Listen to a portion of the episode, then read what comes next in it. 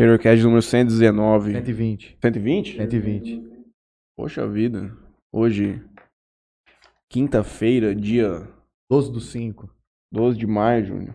12. Preparado para o campeonato de beach tennis? Como foi sua preparação durante essa semana? Pô, pô, o Du vai com a gente lá. Vai ter bastante gente de Jales.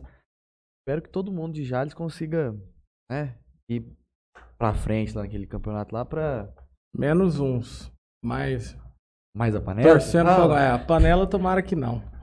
Teremos clássicos. Edu de faz parte da já. panela. Só você que não, Juninho. Mas eu tô Não, fazendo lobby lá por trás pra te colocar nisso aí. que Você É. merece. Você é esforçado. Obrigado. Boa noite, ao senhor. Boa noite. Como é que vai? Tamo aí, tamo, tamo firme Na luta? na luta. Há muito tempo? Há muito tempo, E com muita disposição ainda. graças a Deus. É isso que importa. Boa É. noite, do Venturino. Boa noite a todos que estão conosco. Eu gostaria de agradecer a todos os patrocinadores que estão conosco aqui, a Melfinete, o, o Califas Hamburgueria. o- Poxa, Juninho. Quer que eu fale? Hoje eu falhei, hein, cara. Por favor, Vamos vai lá. faz um, faz Bom, um boa noite a todos. aí. Boa noite, José Pedro. Boa noite, Du. Hoje aqui também com pai e filho. Dois empresários aqui de grandes nomes na nossa cidade. Vai contar um pouco da experiência deles pra gente. Então vamos lá, os agradecimentos rapidinho pra gente já começar o bate-papo. Como o Matheus falou, Melfinet, internet, internet fibra ótica. é, 2DZ, é, AJR Telecom, MP Arquitetura da Marília Pupim, Califas Burger, Bebidas Sabor aqui. É, de Mateu Açaí Solutions VoIP. Gestis Clube Náutica. Bem Me Quero. Nossa amiga Andréa Aredes. Ângulo Jales. Tá? Você tem Betcerto.net. muito patrocinador, Bastante. Bastante aqui. Meu Deus do céu. Betcerto.net. Se quiser fazer uma fezinha no seu time do coração. Ali é o, é o lugar. Dr. Felipe Blanco, implantes capilares. Cafeteria Sato. Play Arena Beach. Vai ter um campeonato de beach tênis lá no mês que vem. Esse Flamengo vai ganhar. 16 mil reais em premiação. Casa do Tereré. Herreira Contabilidade. Se você estiver precisando aí de serviços de contabilidade para sua empresa, ali no Herreira é o lugar ideal para você. Bom, vou passar a palavra para os nossos convidados de hoje, para eles poderem dar uma boa noite pessoal, falar um pouco sobre a história de cada um deles. Muito boa noite, senhores. Boa noite, eu queria agradecer aqui o pessoal do Interior Cast por essa oportunidade. Eu sou nascido em Jales, estou com 63 anos, espero hoje contribuir com alguma coisa pela experiência que nós podemos contar alguma, resumidamente, que nós passamos nesse, nesse período todo. Boa noite a todos. É um prazer estar aqui. Insisti umas 10 vezes para eles me chamar. Chamaram minha esposa, falei, pede para eles me chamar. Eles chamaram meu pai. Eu falei, agora eu vou junto com ele. Aproveitava, os caras não me chamam, pelo menos já tocavam uma vaga lá Vem- junto com meu vem pai. na onda. Então estamos aqui para tentar compartilhar um pouquinho do nosso das nossas experiências, do nosso dia a dia aí com vocês e espero que vocês gostem. Vocês compartilham empresarialmente a questão da Venturino em mármores e granitos? Ou você chegou a participar de alguma outra coisa anteriormente? Porque a gente já entra meio que num assunto onde vocês dois possam contribuir. Eu podia começar falando um pouco antes, né, de onde É, começou eu- a coisa. Eu queria contar aqui, resumidamente, que é uma história bonita. E que é bonito, a gente tem que contar. Não dá para falar a história da Venturini sem falar do meu pai, o senhor Carlos Venturini. Ele chegou em Jales com, em 1948. Ele trabalhou aí, na, foi oito anos em lavoura de café que tinha aí na região. E não sabe até hoje não conseguiu na época, ele falava, não dá para saber como, mas iniciou uma fábrica de ladrilho, através de um amigo que ele conheceu, também já falecido, José Bromé, que apareceu aí do nada, lá de Campinas. E começou essa fábrica de ladrilho. Isso em 1956. É, eu nasci em 1958, eu sou o quinto, o quinto filho, eu tenho cinco irmãs.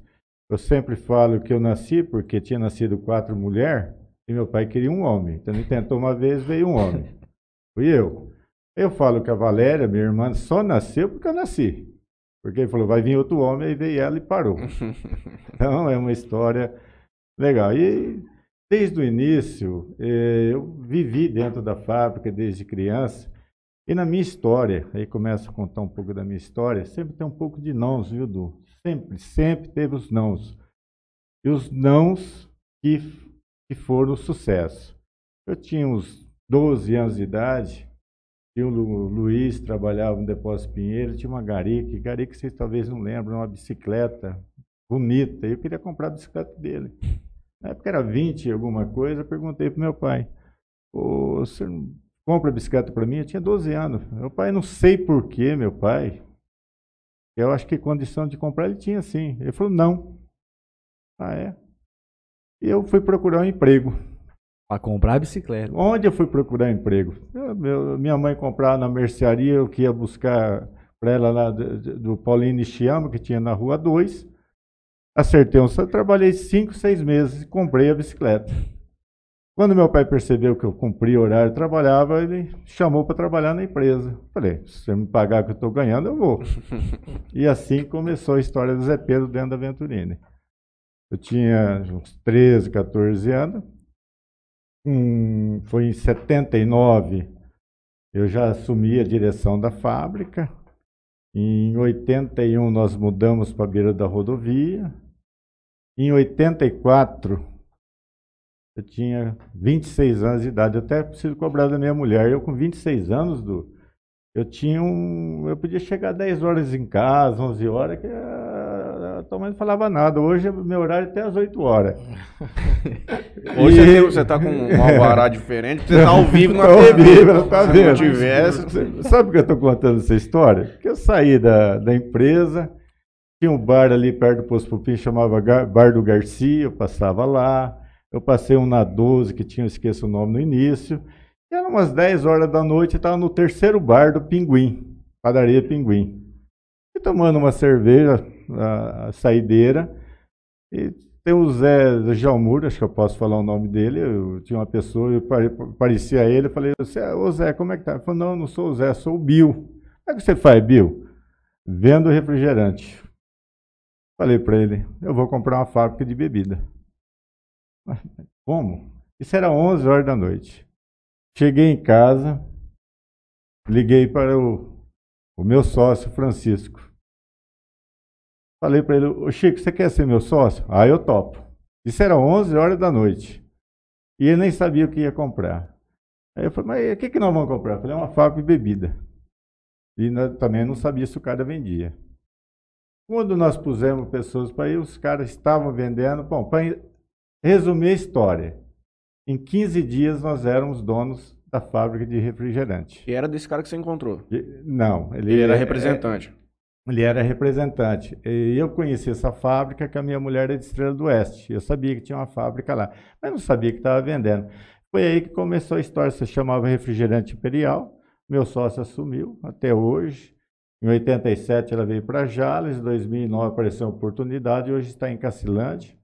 Meu sobrinho Kika é o diretor, minha irmã financeira e a empresa, graças a Deus, está tá um grande sucesso. E eu continuei na Venturini.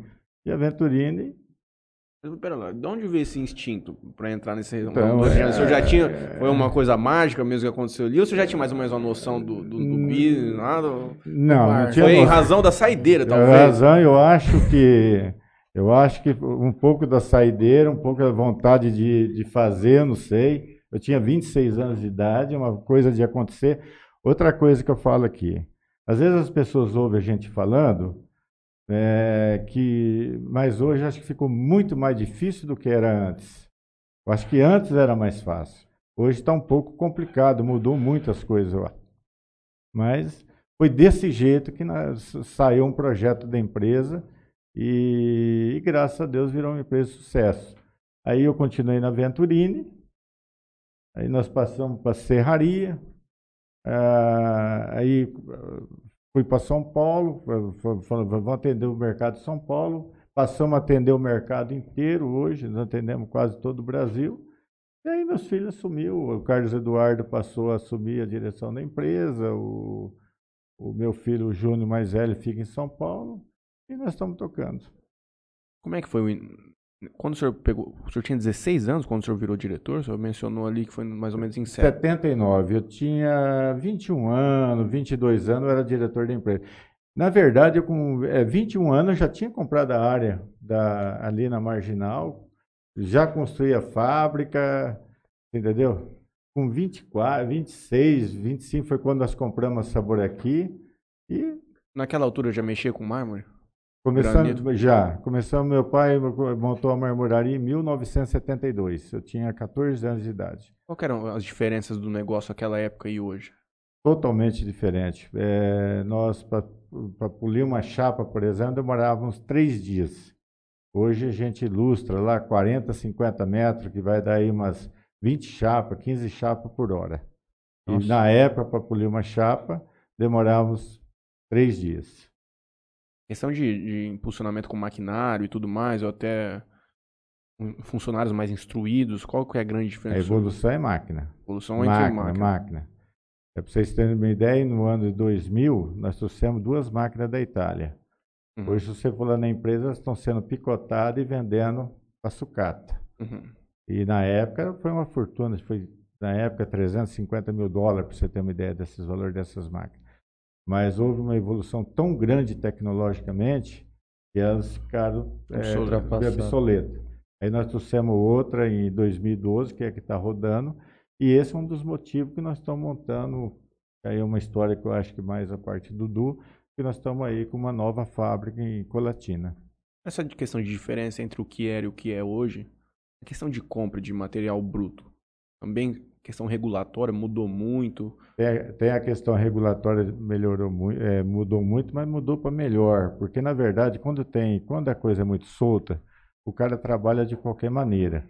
Quando existem normas, começa a melhorar e vem a evolução. Então, antigamente usava muito explosivo para explorar granito. Hoje não Uhum. usa mais explosivo. Hoje é tudo fio diamantado.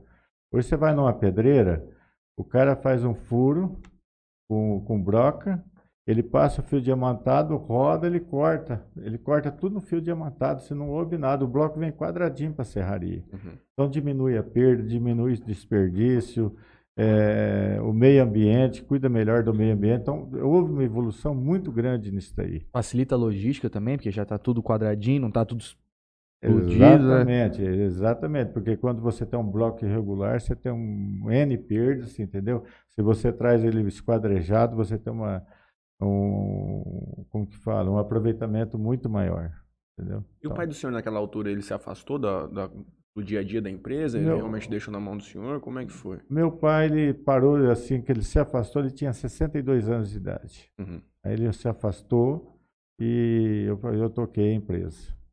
O entendeu? senhor foi a rapinha do Tajo, já tinha quatro antes, já tinha três antes do senhor. Não, eu já tinha nessa época, 62, acho que já tinha uns, uns 26, 27 anos quando ele se afastou definitivo mesmo, entendeu? Ele só ia passear lá. Ele curtiu Só a ia vida, passear. entendeu? Eu, eu assumi a empresa, hoje eu estou com 63, eu não, eu não tenho vontade ainda, eu quero, eu acho, eu, eu quero, é lógico não, não é como era, mas eu- a gente precisa fazer alguma coisa para manter a atividade, manter a cabeça funcionando, você entendeu? Então, eu acho que é importante. Quais são os principais traços que o senhor entende que o empresário tem que ter, especialmente quando começa muito jovem como o senhor, para ter uma regularidade, uma constância e que isso, que isso se transforme em um sucesso? Então, é difícil falar isso, porque eu acho que tem que ter, o- não pode ter medo de empreender. É, a pessoa tem que, é, não, ter- não pode ter medo de ter- arriscar e perder. Uhum. Ele tem que ter essa coragem de empreender, porque tem as pessoas que têm o recurso, aí tem medo de perder, não consegue fazer, ele, entendeu? Essa, o empreendedor é isso, ele tem, ele corre esse risco e tem que ter o conhecimento e além do conhecimento, eu acho que tem que ter a sorte também. Ele tem que ter o filho, ele tem que ter a sorte. Acho que é um pouco de tudo que junta ali que dá certo. E na tua opinião? Mais ou menos isso também? Ou você vê algum outro traço, assim, por uma questão de ser mais jovem e tudo mais, que você entendeu durante essa tua caminhada? Não, eu acho que o, hoje o, o empresário de sucesso, eu acho que o principal característica é arriscar. É óbvio que existem várias ferramentas que você consegue mensurar melhor esse risco. É procurar entender o que você faz, é estudar, ter uma experiência, mas existe pedras que a gente só vai aprender trupicando nela, né? Uhum. Então é exatamente o que meu pai falou. É o perfil. Se a pessoa tem o recurso, mas o perfil dela não é arriscar, às vezes uma pessoa que tem muito menos recursos, você vê com um prazo de tempo vai estar lá na frente, porque ela arrisca. E o outro não. O outro ele quer aquela estabilidade, entendeu? Então, dentro disso que você tá falando, a última coisa que eu vou perguntar. E hoje tem o negócio do Sebrae também, que ajuda muito quem quer começar a empreender, que na sua época não existia isso. Não tinha um lugar onde você vai para poder ter uma ajuda para começar. Dentro disso, existe uma premissa hoje que eu vejo muita gente falar sobre, que é a questão de você mudar muito o curso daquilo que você sabe fazer para empreender ou para tocar um negócio muito diferente. Por exemplo, seu pai que mexia com pedra naquela época, enveredou aí no caminho de mexer com refrigerante. Uma coisa completamente distinta, não sei se. Era muito diferente. A verdade era. bem, bem diferente. Você teria coragem hoje de. Assim, porra, existe uma oportunidade de negócio, uma coisa muito diferente, mas foge completamente do meu know-how, foge muito da minha, da minha pegada aqui. Eu acredito que. Entra nessa questão do risco. É, dependendo do, do negócio, eu teria coragem, sim, tenho coragem. E. Porque pode ter várias características diferentes, mas tem várias que são parecidas, entendeu? Uhum. É, todo negócio, ele tem muitas coisas que são em comum. Então, nisso, você ganharia esse tempo, mas com certeza iria apanhar muito mais do que aquilo que você faz no dia a dia, que você tem mais experiência, né? Mas eu acho que uma facilidade que você teria com relação ao seu pai é que hoje o conhecimento, essas questões de você ter É acesso à informação. É mais Ah. Pô, fácil. hoje você vai em São Paulo e se contrata uma consultoria fodida que trabalha com o ramo que você quer entrar, o cara destrincha Mas do questão mesmo jeito que você, o teu concorrente também, né? Quando Uhum. antigamente, quando existia, por exemplo, garagem de carro, ninguém tinha condição de ter parâmetro de preço. Então o pessoal ganhou muito dinheiro com isso. Quem tinha noção de balizar o preço de compra e de venda, o cara ficou milionário. Uhum. Hoje não, hoje qualquer um entra na internet e fala, teu carro vale tanto. Vale tanto. Então, do mesmo jeito que a informação vem às vezes para ajudar, ela dá outra. O outro também ele se- ele ele também é, ajuda, né? Ele também. É, a tecnologia abriu tanto, vocês vêem na área de bebida aí, quantos fabricantes de, de cerveja tem hoje? Toda cidade Ah. tem fabricante de cerveja, que isso aí é abertura de tecnologia. Eu lembro quando nós iniciamos a marmoraria aqui em Jales, meu pai iniciou, eu lembro que tinha em São José do Rio Preto, tinha uma em Votuporanga e uma em Jales, e depois montou uma em Fernandópolis. Só. Hoje é um negócio importante é, que a empresa também, viu, Du, nesse período todo, ela fez um trabalho social muito grande. O que tem de empresa que saiu da Venturini é muita empresa que saiu da Uhum. Venturini. A pessoa aprende, sai, começa seus próprios negócios, gera emprego e estão trabalhando. Você entendeu? Porque o core da coisa ali, é, se o cara souber trabalhar manualmente com a questão, se ele souber fazer o corte, as coisas ali, ele pode abrir uma pequenininha dele e começar de uma maneira menos osten os- com uma ostensidade menor, mas ele consegue tocar. Isso que deve que o senhor quer dizer. Muita gente saiu dali, abriu outros marmoraria e começaram um negócio assim. Exatamente. Aqui em Jales, por exemplo, eu acho que 90% das empresas, todos eles passaram pela Venturini. Uhum. E Santa Fé do Sul tem, nós temos em Três Lagoas, nós temos em São Paulo, tem várias Tabuado. empresas, tem várias empresas esparramadas, bicho. tem do setor de venda, no setor. Então, na verdade, a empresa é uma, uma faculdade, a empresa é um ensinamento. Eu até falo às vezes que as pessoas chegam para procurar emprego e chegam com formação. Aí você tem a formação, e você quer dar um emprego, mas não tem o conhecimento. Aí eu falo, gente, você aprender a parte técnica. A parte técnica é importante. Eu tenho exemplo de um funcionário que era chão de fábrica, e eu cheguei nele, eu vi que ele tinha vontade e tal. Eu falei, ó, você tem que estudar, mas não estudar, faz qualquer curso, você aprende a fazer conta, tem que aprender a fazer conta. Entendeu? E hoje é nosso gerente, entendeu? E ele foi estudar, estudou dois anos. Ele fez, mas que curso que eu faço? Faz qualquer coisa de conta, contabilidade, qualquer coisa. E ele fez. Isso é verdade que aconteceu. E hoje ele é gerente nosso. Por quê? A pessoa tem que saber fazer no nosso ramo. Você compra por metro cúbico, vende por metro Sim. quadrado, se não saber fazer conta, multiplicar, não, não consegue sobreviver, Uhum. você não consegue. O, o frete, cada região é um preço, é por metro cúbico, cada metro cúbico dá X metro quadrado, se for dois dá um tanto, se for três dá outro. Então, se a pessoa não fazer conta, não sobrevive. Aí nós ensinamos, e, entendeu? E é uma pessoa de chão de fábrica. E foi aprendeu. E nós temos outras pessoas de chão- chão de fábrica que não têm o diploma de universitário, mas são gerentes de produção fantásticos. Hoje, fábrica, fábrica mesmo, é só aqui em Jales? Ou tem outros lugares? Não, só Jales. Como é que vocês atendem o Brasil inteiro? Sim. Você, a gente tava, você comentou sobre a questão de frete e tudo mais. Como é que é pra mandar um, um umas- é, mandar peças, por exemplo, lá pro norte do país? Frete disso. É, nós desenvolvemos em todo o período um sistema de carregamento, foi nós que desenvolvemos. A gente consegue e leva uma quantidade que dá o custo do frete. Então, você, a própria necessidade você vai desenvolvendo. Mas o senhor Entendeu? não chega a ter, a ter outros hubs assim que o senhor deixa depositado uma quantidade. Efetivamente, os pedidos que são feitos, eles saem daqui. não, tipo, não tem um estoque em São Não, Paulo, não ou um tem, estoque no não. Nordeste, nada. Não, Não tem, tem. depósito é, para fazer essa logística, vai direto pro cliente. Hoje nós estamos mandando. Nós temos um caminhão daqui que vai para Manaus, por exemplo. Demora 30 dias, ele fica 15 dias de balsa. 10 Nossa. subindo e 5 descendo na volta. Ave Maria. E nós temos um produto que está indo para Manaus também por Vai container. por container, mas que vai o por container. Aí vai nós pronto. desenvolvemos as caixas e temos também que vai para fora do país. Uhum. É, nós temos cliente, onde que é o cliente? Tem Uruguai, Bolívia, Que Paraguai. compra produto Caramba, nosso. Que vai, inclusive, vai de caminhão, carrega aqui e vai embora. A gente faz as caixas, embala e vai embora. É que na verdade o nosso carro-chefe são as pias prontas. E a gente faz isso faz muito tempo. Uhum. Nós fazemos muito bem feito. E vamos dizer, é nosso DNA é fazer esse negócio aqui. Uhum. Pouca gente no mundo sabe fazer igual nós faz isso. E co- Foi esse foi o pulo. É, Esse o que pulo, foi é o isso que a gente faz, empresa cara. Então a gente vende para todas as lojas do Brasil, a gente então no, a gente tem custo para entregar em Manaus. Uhum. Você consegue brigar em preço com o cara Não em consigo, razão. entendeu? O cara pequeno, ele for fazer essa pia aqui, ele não tem interesse, porque ele não tem o maquinário, não tem o know-how. Uhum. Se ele começar hoje, ele vai apanhar bastante até pegar os macetes, entendeu? Uhum. É isso. E o senhor, nesse, durante esse tempo todo de expansão da empresa, visibilidade foi crescendo, tanto que eu ouço na, no- a, a propaganda na rádio, o maior bene- beneficiador do estado de São Paulo.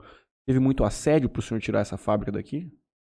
Ou não chegou a acontecer? É, na verdade, na verdade que existe um assédio para você tirar a fábrica daqui. É forçado, porque o estado de São Paulo está muito difícil Uhum. você ter indústria. Um dos motivos da Sabor aqui saiu daqui é isso. Nós tivemos, porque nós tivemos lá um incentivo fiscal, mais a água, nós fomos para lá. O que está acontecendo com a Venturini hoje? Nós estamos montando uma fábrica em Colatina, a fábrica vai continuar aqui, a serraria aqui vai parar. Nós Uhum. vamos serrar lá em Colatina. Uhum. Entendeu? Por quê? É, como lá tem várias fábricas do mesmo, é um polo industrial, então a gente tem mais facilidade com resíduos, você tem uma normatização própria para a indústria, você trabalha com mais. Planejamento tributário, É, exatamente. também. Inclusive lá é, eu vou ter um incentivo fiscal também, você entendeu? Então tudo, parece que o Estado de São Paulo faz tudo para as empresas. Tá, Tanto é, se você atravessar o- a ponte aqui, ó, precisa ser inteligente, não precisa fazer nada. Vê o tanto de empresa que tem Aparecida, Paranaíba, Cacilândia, Três Lagoas. Três Lagos, todos vão para lá e vende aqui. Uhum. Nós temos um amigo aqui, ah, o- acho que eu posso falar o nome dele, é meu amigo Careca da Somac, que também foi para Paranaíba. Se você vê o tamanho da empresa que tem lá, você fica bobo de ver. Paranaíba é 100, 120 quilômetros daqui. Você entendeu? Questão de logística para entrega muda muito pouco. O cara ch- atravessa a ponte ali do, de Aparecida, ali, Santa Fé ali. Cara, é questão cin- também 40, é 50 prestígio. quilômetros. O estado de São Paulo é um estado muito rico. Então, o, você pega o governador, o secretário, eles não enxergam os pequenos e médios empresários. É, são míopes. Uhum. Então você vai lá no Espírito Santo, nós compramos terreno e lançamos o projeto, o governador foi lá. Governador do estado. Quando que o governador aqui não sabe nem que nós existimos? Eu já mandei três cartas lá para rever questão de CM, para se parear com o porcelanato. Nunca obtive resposta. E não é só isso, governador. E não é só carta, imagina você já tenha tentado fazer lobby já pra chegar no cara, os caras nem Não atendem. chega, mano. esquece. Não, Então, eles não foi sempre tem- assim? Não eles, tem marcam, eles marcam de sexta-feira, é, de Seis já. horas da tarde. Sexta-feira e depois à cinco horas tarde. fala Aí, que não aí deu. você fala, eu topo, eu vou. Desmarca duas vezes. Eu falei, ó, esquece, não vou mais. Isso foi sempre assim?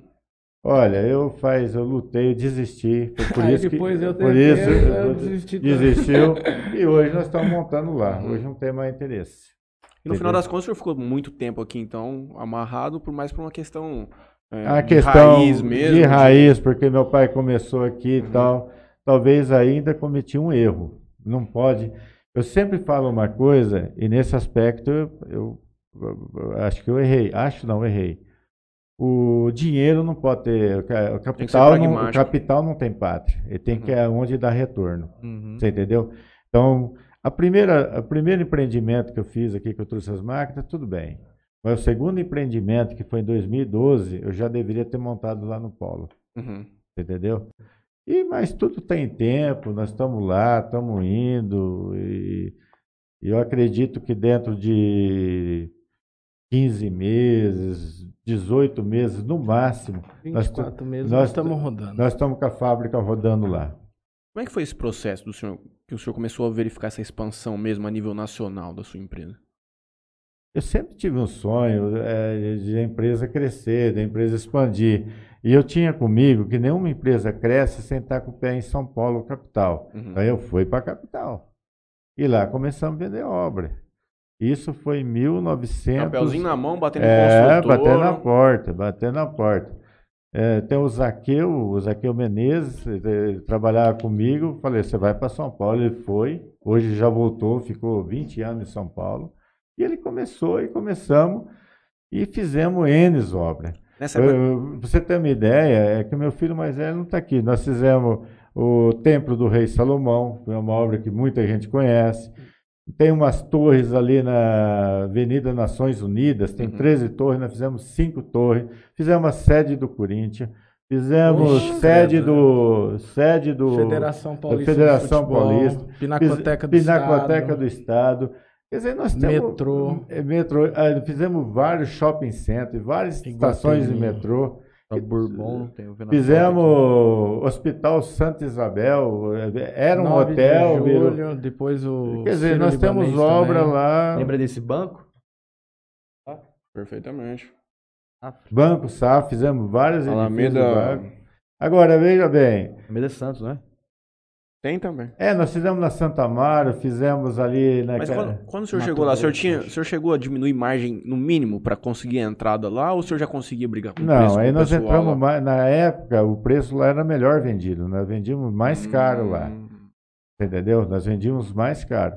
Hoje, mas lá ainda está mais caro do que aqui. Qual é a vantagem ainda? Por que, que nós temos a consultora? Porque é uma obra grande. Uhum. Então, por exemplo, a gente fecha a obra lá, que nem nós estamos tocando obra, você tem serviço para três, quatro meses, então você tem ritmo de, de coisa, Uhum. você entendeu? E se você vai competir muito na obra pequena, você te esbarra muito com o pequeno. Então você tem que partir para a obra grande, você tem que dar uma seccionada, você entendeu? Uhum. E o mercado vai subdividindo, e assim vai. E quando nós percebemos também, é, nós tínhamos. Ah, eu montei uma marmoraria em Diadema. Aí eu percebi, mas por que mexer com marmoraria? Aí nós fechamos a marmoraria, e aí entrou, o, o Carlos Eduardo entrou, começou a vender Da Ceraveza. Da... é, da Ceraveza. Ceraveza é cidade do meu avô. Meu avô nasceu na Itália, em Ceraveza. E nós começamos a trabalhar com chapa. Faz quantos anos, Cê- Ceide? Cinco anos no máximo. É. Nós começamos lá. Aí nós vendi- começamos. é, qual que foi a, a questão? Que nós não conseguíamos concorrer com o pequeno que você comentou. Então o cara abre lá ele, ah, um ajudante e tal. Então esse cara tinha um custo infinitamente mais baixo que o meu. Então, como só nós temos a, a, a serraria aqui, Aí foi o que eu comentei. Se o cara fosse montar uma serraria, o único lugar que ele não montaria era aqui.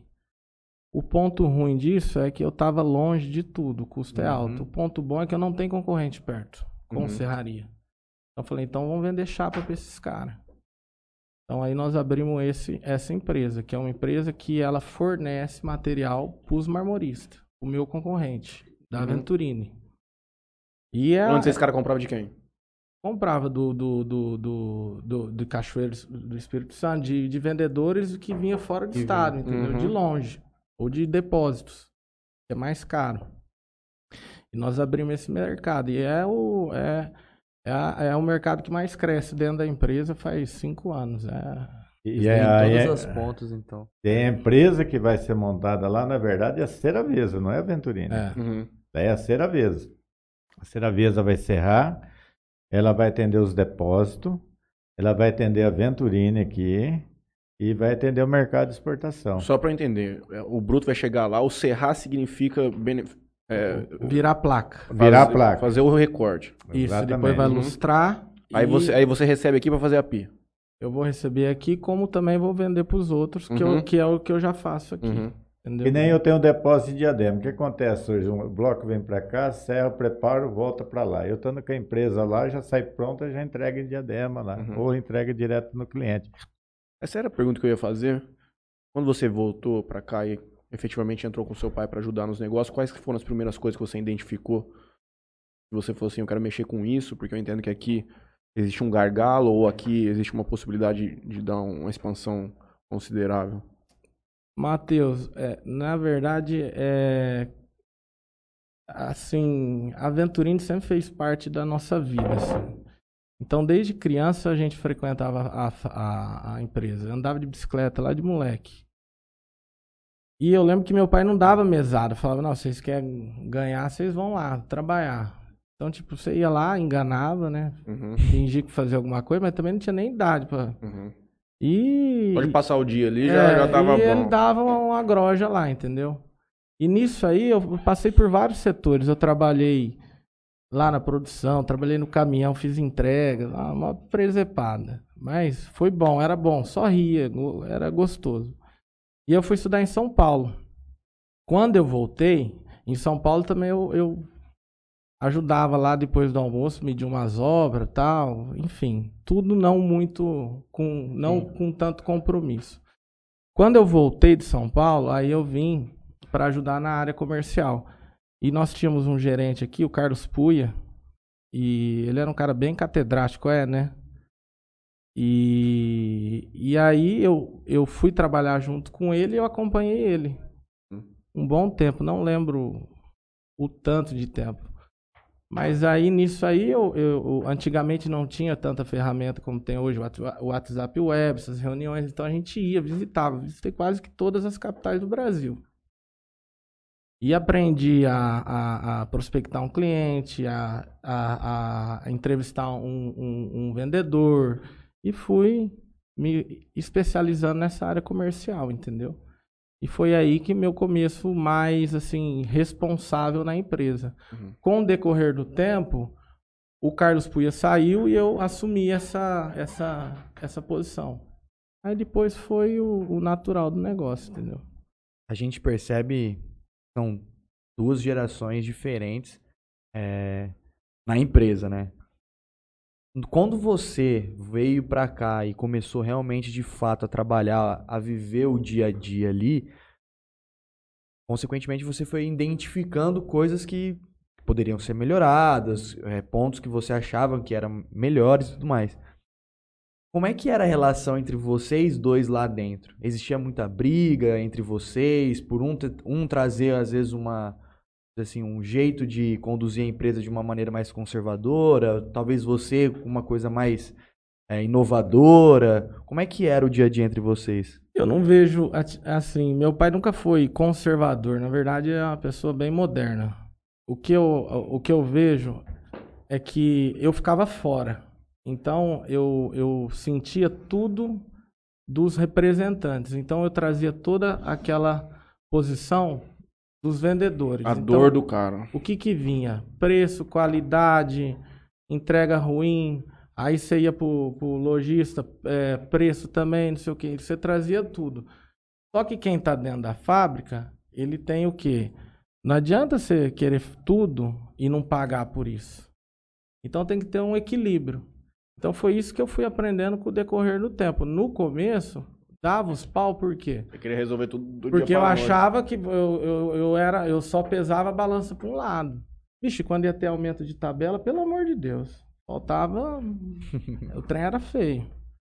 Mas com o decorrer do tempo a gente vai aprendendo que tem que ter um equilíbrio, porque a empresa tem que sobreviver. Uhum. O objetivo de tudo, não adianta querer tudo e a empresa não dar conta de fazer, entendeu? Então é, é, é esse o, o segredo que ninguém, ninguém sabe, né? Que a gente vai tentando tocar no dia a dia. O senhor vê nele, no, no, no Júnior, no seu filho mais velho, vê muito do senhor neles? Quando era a questão quando o senhor conduzia com o seu pai? Eu vejo sim, eu acho que tá certo que de uma forma diferente, porque a responsabilidade de hoje é muito maior. É aquele negócio que eu falo, para arriscar hoje, está arriscando, você entendeu? Uhum. Mas eu acho que tem muito a ver sim. Eu acho que eles estão seguindo, a empresa não para, estamos investindo, estamos indo para frente, com todas as dificuldades. Você falar em plano econômico para mim, eu conheço todos os planos, passamos por todos os problemas que teve nesse país. E estamos aí de pé, estamos trabalhando e, e já, pra você ter uma ideia, nós já chegamos a ter 420 funcionários na empresa. Nossa. Olha só que virada, hoje tem 100 e 50. 150 funcionários Produzindo mais. e produzindo por por causa de equipamento. de, de melhorias de. Olha, olha a evolução que houve. Uhum. Então é, um, é uma mudança, e se você não continuar essa mudança, você, você não sobrevive, você, você não. Você não sobrevive, você não, não toca o negócio. Você tem que manter a atualização. Essa questão de vocês falarem da diminuição da quantidade de funcionários, dá uma olhada no YouTube, que a galera mandou bastante mensagem. Aí depois o senhor me fala como é que foi a experiência de ter vivido essa questão da pandemia na empresa, como que o mercado foi pra vocês nessa questão. Bom, Maria de Lourdes Kilk manda boa noite. Marlon Luiz Garcia Livramento. Vou estar em palestra, mas já deixo aqui minha pergunta. Du, você pretende ser candidato a prefeito da nossa cidade? Pode responder pro Ai, Marlon. Marlon. Esse aí é o, o, o, fera. Hoje não. Hoje não é objetivo meu. Não tenho objetivo nenhum político. Não tenho, não sou coligado a nenhum partido. Assim, meu. o- o- hoje, os meus objetivos estão ligados todo para iniciativa privada. Eu acho que eu tenho muito como ajudar, eh, tendo sucesso nos meus negócios. Nós temos aí um, um projeto que meu pai tem um projeto também de uma fundação futura que, se Deus quiser, a gente vai conseguir fazer. Então, acho que às vezes eu consigo agregar mais e vejo muitos exemplos nesse sentido do que sendo o é, Participando efetivamente. efetivamente. Mas eu não, não digo nunca porque as coisas mudam. É, ninguém senhor? nunca sabe do amanhã. O senhor tá na idade agora de levar Jales aí pro coração do Brasil. É, tem, Tem que uns ter ami- coragem, hein? Tem uns, mas ami- tem, é, tem uns amigos aí falando, conversando. Fala que não tem vontade? Lógico que eu tenho, porque eu já fui, eu participei oito anos da política. Mas é um momento que eu- não é o momento da gente ver isso agora, mas a gente está pondo aí, está estudando, analisando. Desde que eu né? me, você já deve ter ouvido muito também por viver aqui. Desde que eu me entendo, tenho uma consciência política, eu ouço assim: Jales precisa de um nome. Jales precisa formar um grupo para trazer uma pessoa que possa contribuir com a cidade, que não precise dela, que não vai utilizá-la de maneira pessoal, que seria, por exemplo, o caso do senhor. Já participou diversas vezes dessas conversas. Não é a primeira vez que falam do nome do senhor eu vejo que é uma responsabilidade muito grande. Esse é o ponto. É uma questão que é para corajoso, como o senhor disse anteriormente, que na vida, para o cara ter sucesso, ele tem que ter muita coragem. Isso o senhor tem. Qual que é o empecilho hoje? Se o cara te intimasse agora, falasse assim, ó, daqui seis meses, o senhor tem que me falar agora. É, o empecilho hoje, se eu pensar nisso, primeira coisa, eu tenho que me desligar das empresas. Uhum. Eu tenho que se afastar das empresas e dedicar 100% a- é a isso. 100% à vida política. E eu sei os, é, uma campanha, uma coisa, e se for eleito, se caso for eleito, o tamanho da, da responsabilidade que tem, e, e eu me conheço, eu sei que jeito eu sou, eu, eu acho que eu vou sofrer muito. Uhum. Porque eu já tive uma experiência, passei quatro anos na Santa Casa, e eu fiz, é duro falar das coisas que a gente fez, mas nós melhoramos muito a Santa Casa nos quatro anos que nós ficamos. Muito. Você tem uma ideia, quando nós entramos lá, tinha plantão de 12 horas, transformei em 24 horas. Não tinha médico plantonista, eu coloquei um médico plantonista. Tinha um tomógrafo lá, o dia que me apresentaram o custo ficar o tomógrafo, eu falei, por que, que eu não compro um novo? Aí me apresentaram, daí 30 dias tinha comprado um novo. Entendeu?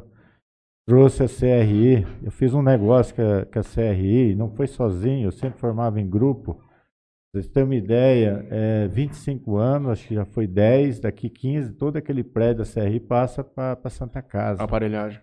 Pra toda a construção civil, tudo. E eles estão pagando hoje a Santa Casa, nós fechamos, a Santa Casa pagou o custo da, da construção, é 12 mil, por 144 parcela de 12 mil sem correção. Uhum. E eles pagam a parte. Hoje acho que eles pagam mais de 20 mil para Santa Casa, Santa Casa paga 12 mil. Então foi. E acabou o problema de. Hoje, como você tem concorrência, não tem mais problema de exame. Toda a sociedade está sendo muito bem atendida com exames Jales. Uhum. E dentro lá, por exemplo, aquele, aqueles exames agora sai tudo digital. Software. O- foi tudo na época que nós fizemos. Vai direto Entendeu? pro, pro consultório do médico. Nós, em quatro anos ali, entre dinheiro privado e dinheiro público, esse Santa Casa foi investido 10 milhões de reais na época. Eu acredito que uma grande, um- um- uma grande frustração que gestores públicos têm, tanto numa questão como a Santa Casa ou até à frente da, da municipalidade, é que o senhor tem um engessamento do que pode fazer ou não. Eu acho que essa é uma coisa que entristece muito, porque o senhor fica amarrado com o orçamento que tem, entende as dificuldades do município, tem muita coisa para ser feita, mas há muito pouco recurso. Eu vejo que isso é uma coisa que o cara tem que ser um artista para estar ali, o cara tem que fazer um malabarismo gigantesco para conseguir ter uma, uma, uma- conduzir durante esses quatro anos de uma maneira razoável e efetiva. Olha, é, a coisa é tão engessada que vários convênios nós devolvemos, porque vinha convênio para comprar produto que nós já tínhamos estoque e não tinha necessidade. É, Aí nós mandamos autorização, pedindo autorização para comprar outra coisa, eles não autorizavam. A gente devolvia. Entendeu? Aí nós devolvíamos o recurso. É, veio o recurso, por exemplo, para comprar cama para o SUS. O que, que eu fazia? Eu fazia uma comissão, eu não participava. Eu teve uma comissão que fiz, eu, o Carlinho da Imobiliária, o, o Xavier lá da, da Maroca, acho que teve outros, eles foram lá em- na fábrica e negociaram. Eles trouxeram 30% a mais de cama, não pode mexer no valor, mas trouxeram mais cama. Automaticamente foi melhor para Melhor. Santa Casa. Comprou acho que seis, sete camas a mais. Então foi feito. Então, e eu falava na minha época, e foi provado agora no, na pandemia, que o SUS era um pote de ouro, que o, paciente do SUS é um pote de ouro. E continuo falando. 82% da receita de Santa Casa é SUS. Uhum. Se você tirar a SUS da Santa Casa, ela não sobrevive. É. Então, o paciente SUS tem que ser bem tratado. Você sabe por que tem ar-condicionado na Santa Casa? Hum. Porque um belo dia me chamaram lá, fui lá, três horas da tarde, tinha um problema lá na ala do SUS, eu fui lá ver. Quando eu cheguei lá, eu nem esqueci, até esqueci do problema que eles me falar. Um calor, um calor infernal. Eu falei, mas gente, mas como é que aguenta isso aqui? Como é que o paciente aguenta um calor desse? 30 dias depois tinha ar-condicionado em toda a Santa Casa. Foi a primeira Santa Casa a instalar ar-condicionado. Então você percebe que você tem que ter sensibilidade, você tem que se pôr no lugar da pessoa, entendeu? É assim que funciona, porque a instituição está ali para atender a população, e a população tem que valorizar porque é dela que é aquilo imóvel. E lá hoje eu não tenho ideia quanto vale, mas se fazer uma avaliação patrimonial, tem mais de 100, 150 milhões aquilo lá de valor de quem que aquilo é? Da sociedade. Uhum. Quem que toca aquilo lá? A parte do SUS, a maior parte é SUS. Então o paciente do SUS tem que ser valorizado, tem que ser bem atendido. Fazer uma pergunta que talvez o senhor não precisa responder. Dentro dessa visão hum, humanitária que o senhor tem, humanista, Todo mundo, às vezes, tem um. A gente tem uma solução para os problemas do mundo, né? Eu faria isso aqui, eu solucionaria. Você tem alguma ideia, eventualmente, se tivesse à frente da municipalidade aqui, alguma. Se eu gostaria de conduzir alguma coisa específica que já pensa alguns anos, já conversando com os grupos, qual que é o gargalo que o senhor entende principal aqui que o senhor gostaria de encampar, eventualmente?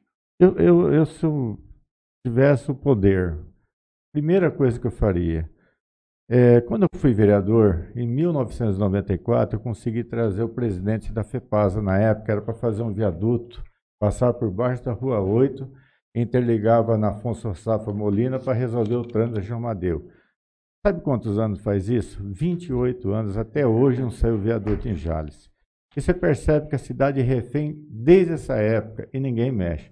Pô, se não sai os viadutos, Faz passagem de nível. Abre uma passagem na 14, abre outras passagens de nível. Ah, vai ter risco? Todo mundo tem risco, mas pelo menos você solta a cidade. Se eu fosse o prefeito, é, teria que ter feito um viaduto. Esses financiamentos que foi feito na época para fazer asfalto, é que nem você financiar a compra de supermercado. Teria que ter feito um viaduto. Uhum. Teria que ter feito uma obra. Isso é obra que beneficia a sociedade. Que é o que eles vão fazer agora. É Isso é obra. É, te, vai fazer uma obra que vai beneficiar, você vai ver o que vai acontecer com o Jardim Paraíso, é, a Avenida Integração vai melhorar muito, a Rua é. 2, e vai melhorar mais ainda a hora que fazer ali na Rua 2. Vou te dar um exemplo. Quando, quando ali na saída de Palmeira do Oeste, interligar na rodovia, o que, que aconteceu com a saída lá? Passa hoje na saída lá. Tem vida tem comércio, tem mercado. Por quê? Tem saída, tem trânsito. Um prefeito, na minha opinião, ele tem que abrir a cidade, ele tem que fazer avenida. Olha o que nós fizemos com os loteamentos na avenida aí. Olha o que, que virou. Porque você tem avenida, você tem que abrir a cidade. Uhum. Infelizmente, eu acho que já nesse aspecto está pecando. Por exemplo, nós temos a 24. Se você pegar ali, é um é um tormento. É um fluxo grande ali. Mas se você pegar 22, é só rasgar o estádio. Você vai interligar a Francisco Jales na marginal. Uhum. Você joga 22 saindo, 24 entrando. Uhum. Você resolve. Tem que pegar essas marginais que estão aí e levar até na, na, lá no Jataí. Jataí. Tem que fazer as duas marginais Tem que pegar ali aquela avenida lá do loteamento Mariana, ela, ela interliga na avenida, sai naquela que sai a rodovia Santa Bertina. 1.100 metros, interliga aqui no Hospital do Câncer. É. 1.100 metros. O que, que vai acontecer se fazer isso? Quem vem de Santa Fé do Sul, mora nessa região, não vai passar lá, já entra aqui e sai aqui. Quem uhum. está aqui já sai por lá. Aí você abre a cidade, você gera condições de haver investimento, haver loteamento, porque na verdade o que o empresário mais precisa hoje não é um terreno para fazer investimento. O empresário hoje precisa de mobilidade, precisa de estrutura, de escola boa, de é, boa formação técnica na cidade. É isso daí que traz o empresário investir na sua cidade.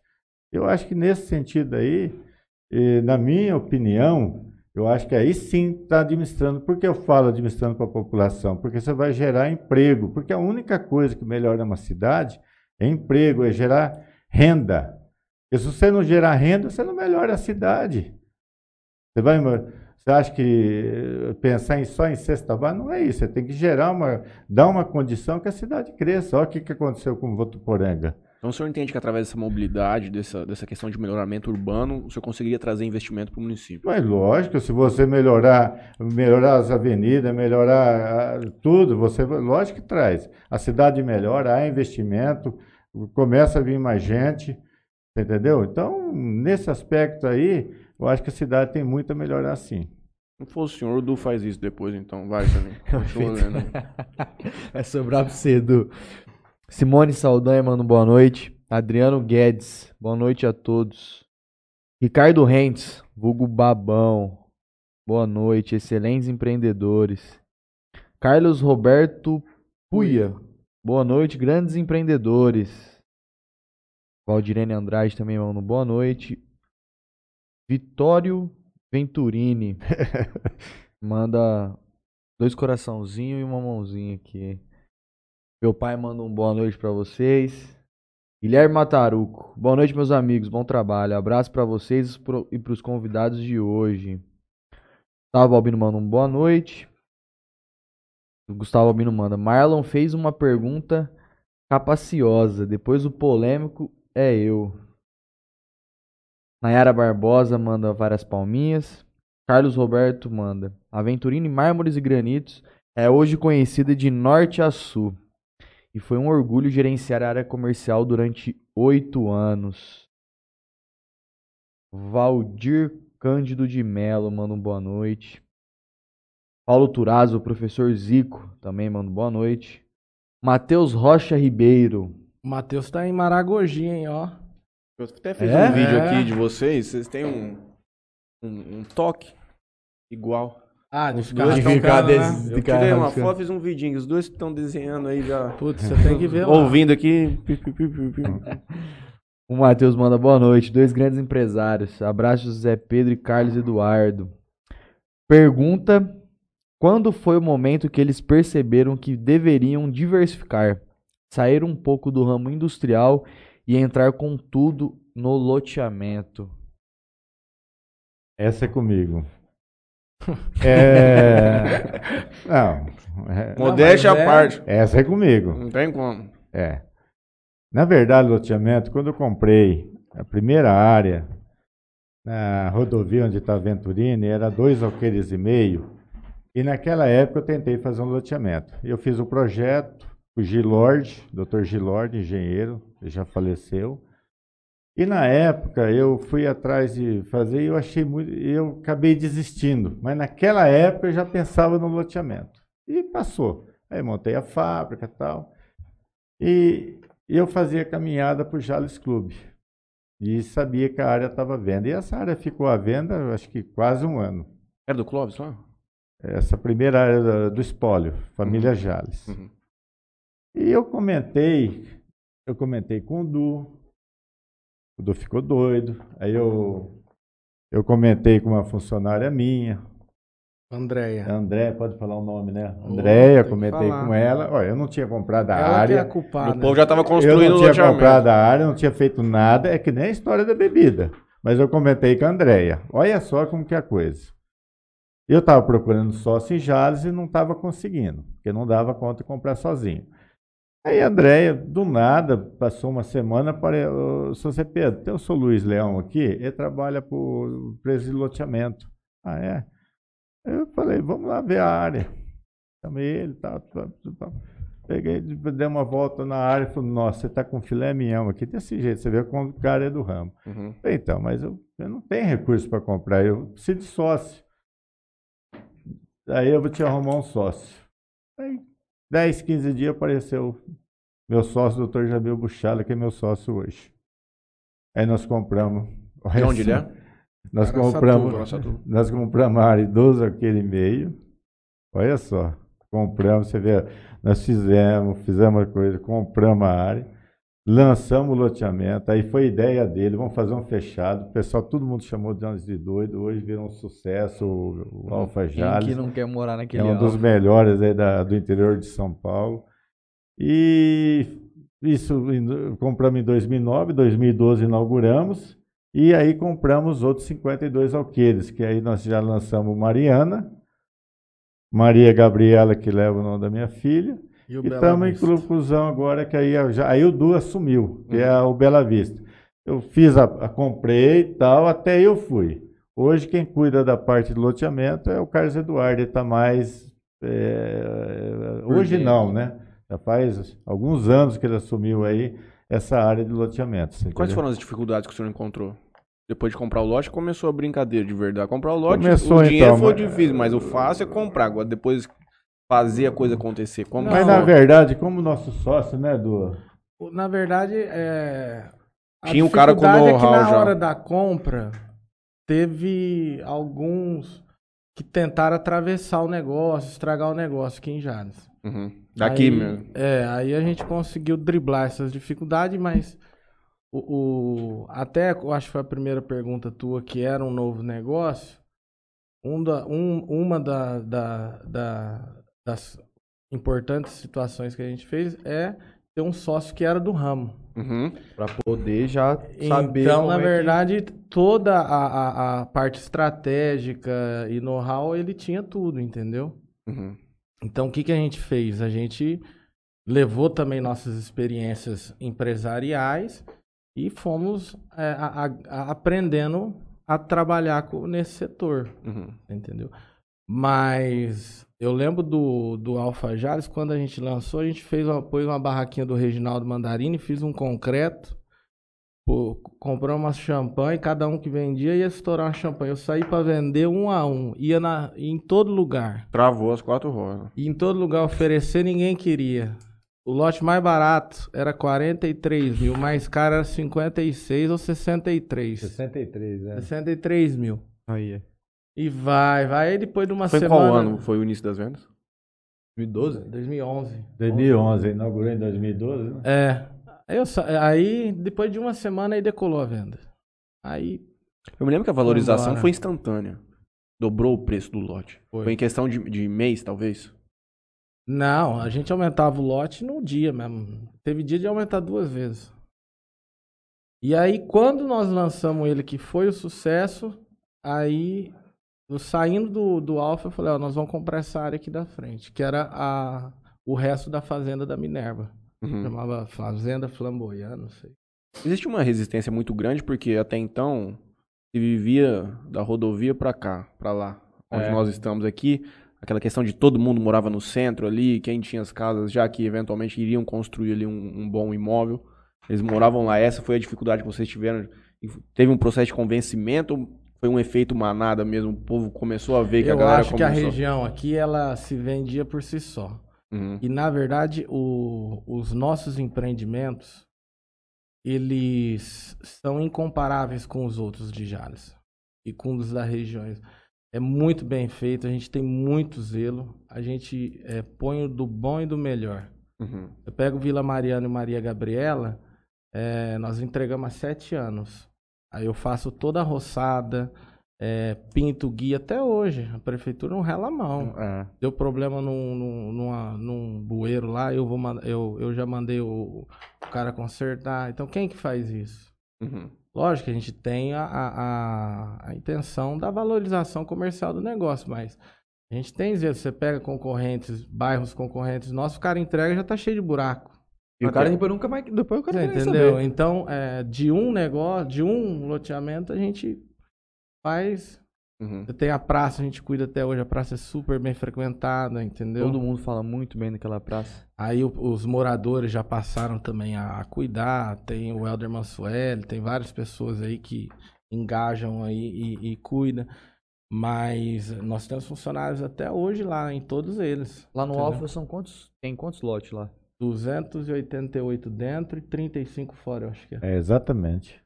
288, 35. É. E agora lá 35 é ali onde vai ser a, a clínica, a clínica. tem outro comércio abrindo, que é do Ricardo. E ali também nós temos um Mas projeto saiu do... do Ricardo lá? Mas Não sei se É, ele começou a fazer, ele, fa- ele falou que vai. Uhum. Tem o primeiro quarteirão aqui. E tem, que vai lá? ser um, um molde. Tem o 30 primeiro lojas. quarteirão, a gente tá reservou para fazer Acho um móvel. padaria. É, na padaria não, ele, ele. Ele vai me chamar a atenção. Ele quer fazer tipo um empório. Tá. Um, um espaço pra você tomar um chopp, eu também catar ali, você entendeu? Um- Eu andei Negócio. muito de skate ali quando vocês estavam construindo aquilo lá de long Nossa, eu me lembro Ah, que ali.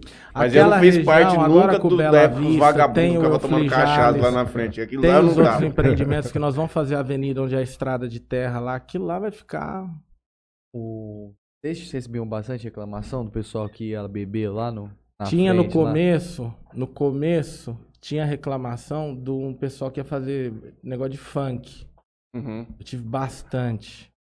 Mas, enfim, como é quem sou eu no- na fila do pão nesse sentido? Eu tinha que chamar a polícia. A polícia ia, os caras viravam as costas, pau de novo. Qual comer de novo? Então, mas. Essa, aqui- ah, essa questão do. Desculpa, Du. Nessa questão do ramo imobiliário, depois você volta aí no YouTube. que Vocês entendem de possibilidade de verticalização aqui em Jales? Prédio? Ou aqui é uma coisa distante da cultura do povo? Eu, Eu acho que a, eu acho que a cultura aqui é mais é, térreo. Uhum. Agora, se falasse lançar um Um edifício, MRV. dois edifícios aí, conseguir um preço, é, como que fala, um preço dentro do mercado aí, eu acho que vende sim. Tipo uns Eu tenho um lote pra MRVzão. você. O que eu acho é o seguinte, Um nós temos, MRV melhorado, né, vamos dizer, né? Uma, Uhum. é, nós temos uma área reservada para apartamento padrão MRV popular no fundo do Vila Mariana. Uhum. É, seria nesse sentido, a pessoa que paga um aluguel vai pagar o apartamento, entendeu? Uma área de lazer, tudo. Uhum. E eu acho que já cabe Minha- sim uma, vertica- Minha Casa uma, verca- uma verticalização para ou o casal recém-casado ou a pessoa que já os filhos foram embora, um apartamento um pouco melhor, num 100, Uhum. 120 metros. Mas teria que ser bastante apartamento por, a- por causa do condomínio. O problema de Jales, os ah, prédios aqui, eles dividi- era para ser os dois, as duas torres juntas. Aí fizeram Aqueles na 13. separado.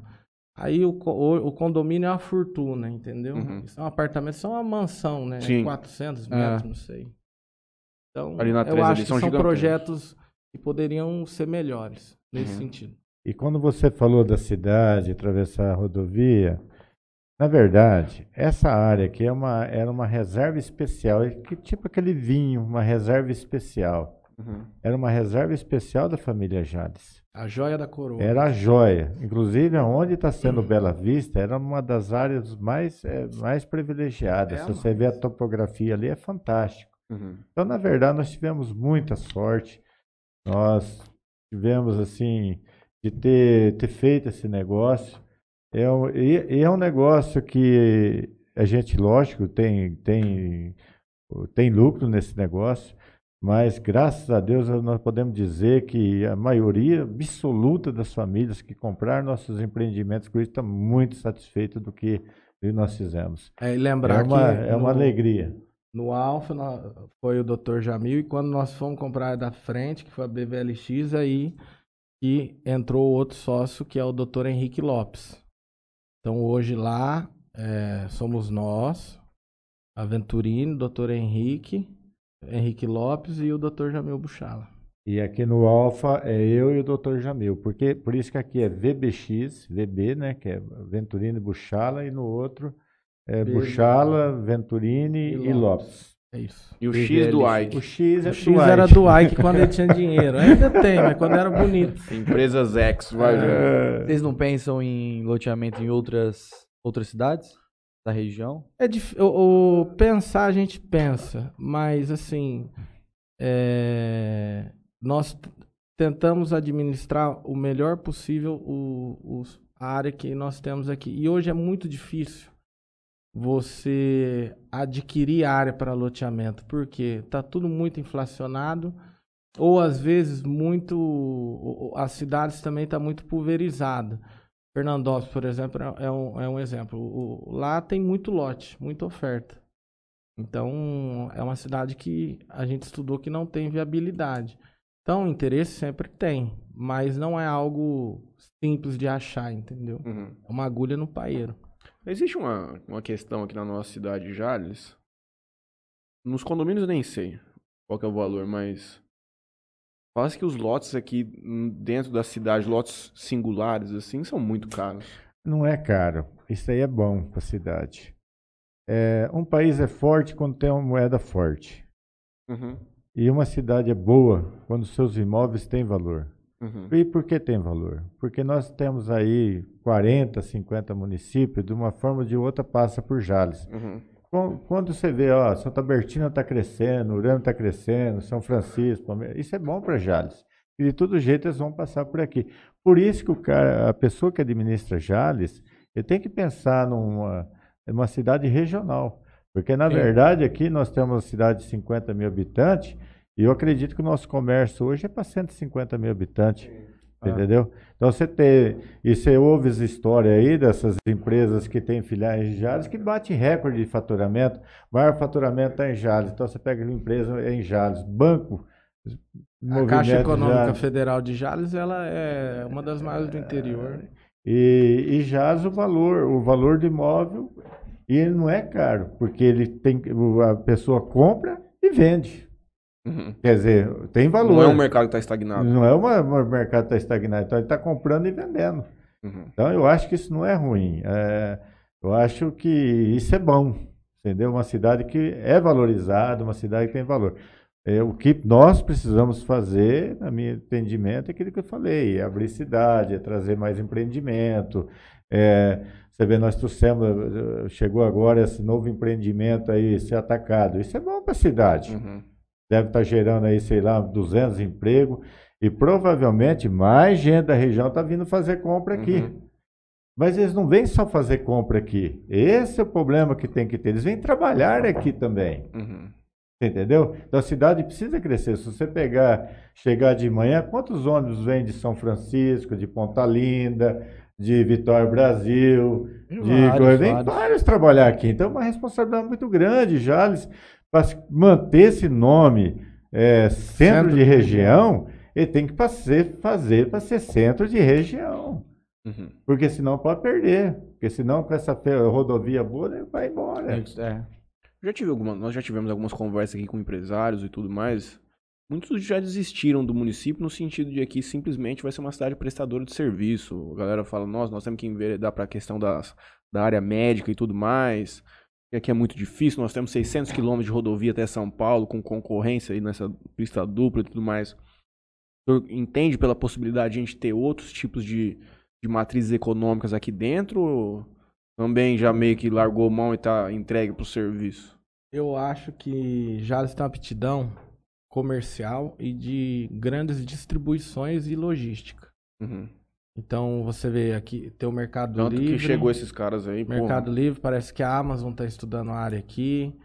É, Você pode prever que brevemente vai vir grandes empresas ligadas a- de logística que distribui, porque nós temos um entroncamento de rodovia grande. Então, é, pode não ser um polo industrial ou é, é, educacional, enfim, mas nessa, nesse setor de logística, distribuição de frutas, quantos nós já não temos? É. Então, eu acho que essa aptidão aí de centro, eu vejo, você pega Lins, por exemplo, Jales é bem parecido. A gente tem é, rodovia para todo lado, é muito Uhum. fácil sair daqui para qualquer lado, entendeu? Uhum. Fora as cidadezinhas vizinhas que tem perto, né? Gustavo Albino manda que sim. Como. Já é na parte da, da Venturini aqui. Como funciona a extração da matéria pli- da matéria-prima do meio ambiente? Existem restrições ambientais que, dificu- que dificultam o trabalho de vocês? É, na extração, a pessoa, o, o- o dono da pedreira, o jazido, ele tem que ter a licença ambiental, ele tem que ter o RIMA, tem, esqueço todos os nomes que tem que ter, e tem que ter a normatização. É por isso que eu contei logo no início que houve uma evolução muito grande. Hoje não existe mais explosão. Primeiro era fácil, era tudo na explosão. Povo não Hoje- nem sabendo. É, Hoje, agora, é só no fio diamantado, não tem mais explosão. Uhum. Entendeu? E quando eles fazem, por exemplo, você vai, vai tirar uma, explorar uma, uma, uma, uma pedreira, se derrubar a árvore aqui, você tem que compensar em outro lugar. Eles, o, o, o próprio pedra, que tem uma parte da pedra, os cantos tal, que não usa, eles têm que ter um lugar para colocar. Entendeu? Inclusive lá na, nessa área lá em Colatina, eh, ela precisa de aterro nessa área aqui lá, porque lá é tudo morro, né? Quem está aterrando lá, colocando, são pedreiras que precisam fazer limpeza, não tem onde pôr, está pondo lá, você entendeu? Eu li uma matéria no estado essa semana sobre Paraupebas, a maior mina de ferro a céu aberto do mundo. Não, se- não me engano se é da CSN ou da Vale. Eles têm aquele CEFEM, que é aquela contribuição que fica da arrecadação. No ano passado, o município arrecadou de CEFEM 2,6 bilhões de reais. É onde teve o maior churrasco? Fizeram o maior churrasco do mundo lá. É, a cidade é basicamente a, a, a, a mina, não? Hospital da própria empresa, escola, todo mundo É, mora tem lá. Ah, eu, não, eu não sei o orçamento de Jales, mas eu acho que está em torno de, não sei, acho que passa de 200 milhões hoje, 200 e pouco, não Uhum. sei. Acho 2 bilhões? 2,6 só disso. Dá um orçamento por mês. Dá quantos orçamentos? E ainda o povo. E lá teve um puta problema com Covid. Os, caras- é que, na verdade, foi uma matéria. Não sei se foi no estado, onde eu vi. Não acho que não foi no estado. A galera tava fazendo uma crítica, porque com todo esse dinheiro o povo não tava conseguindo fazer as coisas direito. É, né? porque é muito dinheiro, hein? Sandro de Almeida. Parabéns, Aventurini. Essa empresa é um exemplo. Kátia Silva manda um boa noite. Pirâmide Imóveis. Grandes empresários e empreendedores. Renan Vinícius Oliveira, boa noite, bom trabalho. Carlos Roberto, obrigado, Du. Foi muito bom trabalhar junto contigo. Carlos manda logo em seguida. Pergunta para o Du. Como os vendedores são treinados hoje? A empresa tem cursos à distância? É, esse foi o, o último projeto que o Puia deixou conosco, que é uma universidade corporativa. Então, quando veio a, a dificuldade da pandemia, nós resolvemos é, que nós tínhamos que ter um, um, modo de comunicar com esse pessoal e treiná-los é, à distância.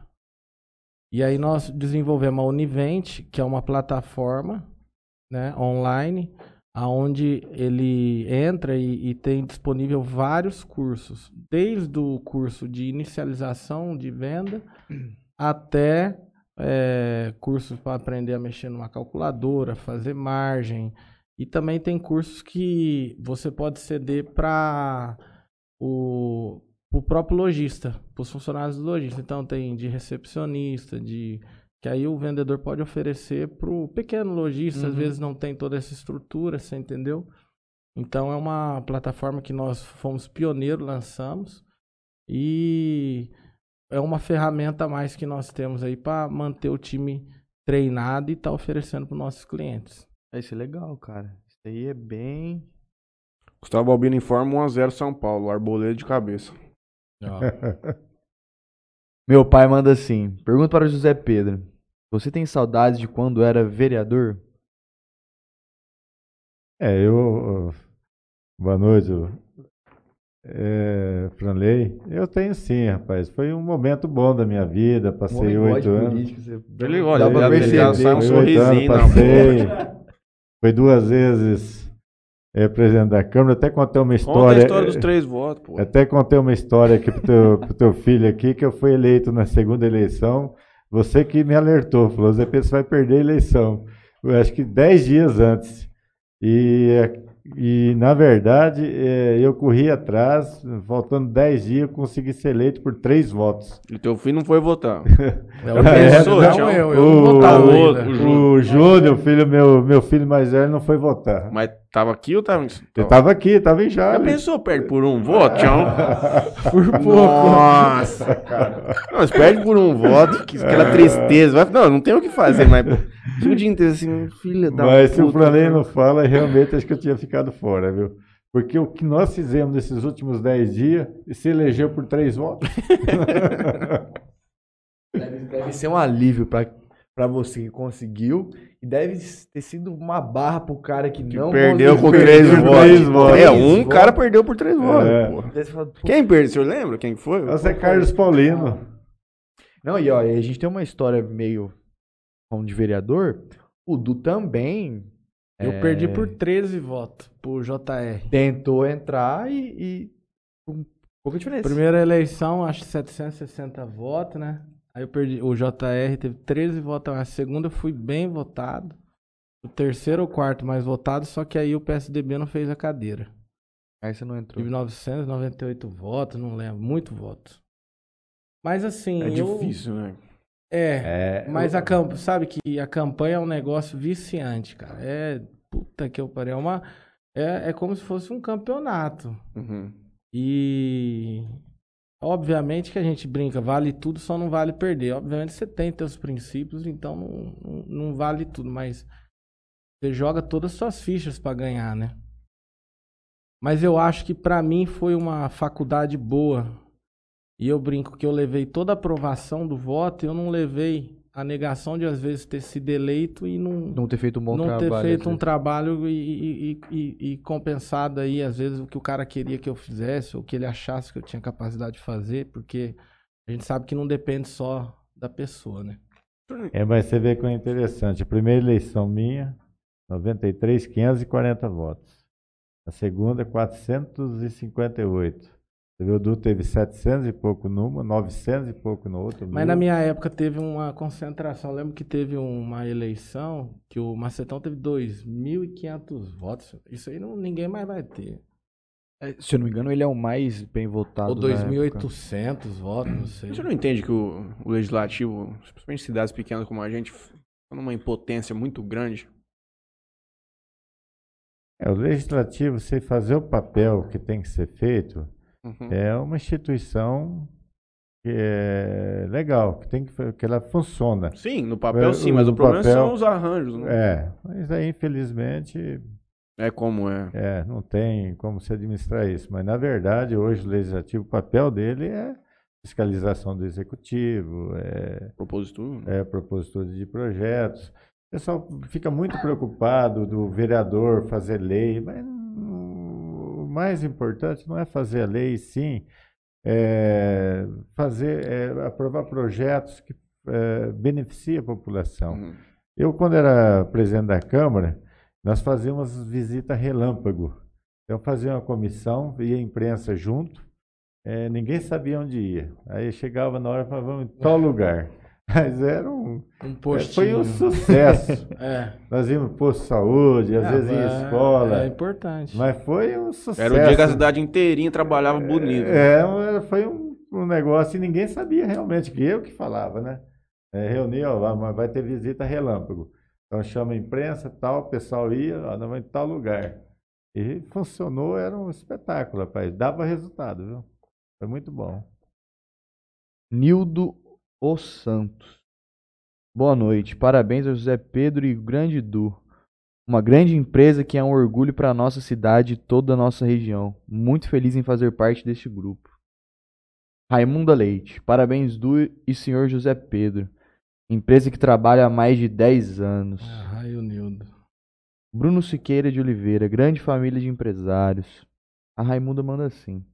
Du, fico preocupada com esta saída de São Paulo. Isso vai melhorar, vai melhorar nosso atendimento de São Paulo com as grandes contas do Brasil. Na verdade, é a serraria. É a parte de, de, de serraria e lu- é, lustração de chapa. A, a chapa já vai vir pronta e a fábrica de pia vai continuar aqui em Jales, que é o maior movimento é, é, que temos, né? Essas pias a saída é, é- é- não são para o cliente final a saída. Vocês vendem, por exemplo, para Não, só para loja. só para loja. No Ah, caso, Juninho, mas já Leroy pede aí, Merlin, pelo amor de Deus, você poder chegar com a caminhonetinha lá pra, pegar no loja preço, de né? materiais de construção. Uma Secol Entendeu? da Uma vida, Secol. Caça dos Consultores. Exatamente. Entendeu? Você sabe por que eu comecei? Um Almeida. Então são para lojas de materiais de construção. A pessoa física, desculpa te cortar, ela não consegue comprar esse produto nosso. Nem sou amigo teu. O amigo a gente dá um jeito, cobra um pouquinho mais e Já vai dar uma pia pra você, pode ficar tranquilo. tem umas Aposta no beach pequenos tênis com defeitos lá. Quando tiver chegando perto, você posta no beach tênis. Vamos botar uma, uma pia no, no beat. Então, mas a, quando a ideia da pia, né, nasceu em 1985. E a Venturina ali na Rua 2 ainda. Que altura? Na Rua 2, ali de frente ao comboio, é onde Certo. é aquela esquininha lá. Na esquina da frente tinha o. Davi Lopes, que era Casas Portuguesa. E eles compravam as pias que vinham de Campinas, Umberal e tal. Aí eu vi aquelas pias lá, falei, eu vou começar a fazer pia. E, e foi a mesma história, viu? Eu contratei vários representantes, o cara ligava, ah, não vai, não vende, até que eu consegui um tal de o, Sadraque. Sadraque. Esse Sadraque começou a vender. Começou, foi, foi. Mas o senhor foi. disse que teve um pulo do gato na pia. Como é que o senhor chegou nesse desenho? É, Foi, não sei, foi, foi conhecer. Quando eu vi o produto chegando lá, Uhum. é que eu tentei fazer. E aí eu comecei a fazer, aí quis ir para São Paulo, quis entrar nas lojas e hoje nós estamos aí, na maioria da- das grandes lojas, nós estamos presentes. Não é um produto que vende muito, porque você vai numa loja, você tem Vende de fórmica, de é, aço inox, Classe D. é, E, é, você entendeu? Então é um produto que vende menos. Mas hoje nós estamos no mercado, nós estamos atendendo muito. Esse aí é um mercado que o Du abriu é, de construção, de construtora. Também. Essas apartamentos a gente já entrega direto para a construtora. Hum, Entendeu? Caras que já vão fazer lá vi- é, 200 casas, é, já, já. exatamente. Nós temos consultora aí tem, que já tem uma empresa aí que comprou 3 mil peças no ano, você entendeu? Então a gente já entrega direto. Então é um uma- mercado que nós aprendemos a trabalhar, nós sabemos fazer, temos know-how, então a gente sabe todas as dificuldades que nós temos. Né? Essa semana, eu acho que eu li ontem, o maior prédio da cidade de São Paulo, 172 metros, na Zona Leste. 50 andares. Vai inaugurar em julho. Louco.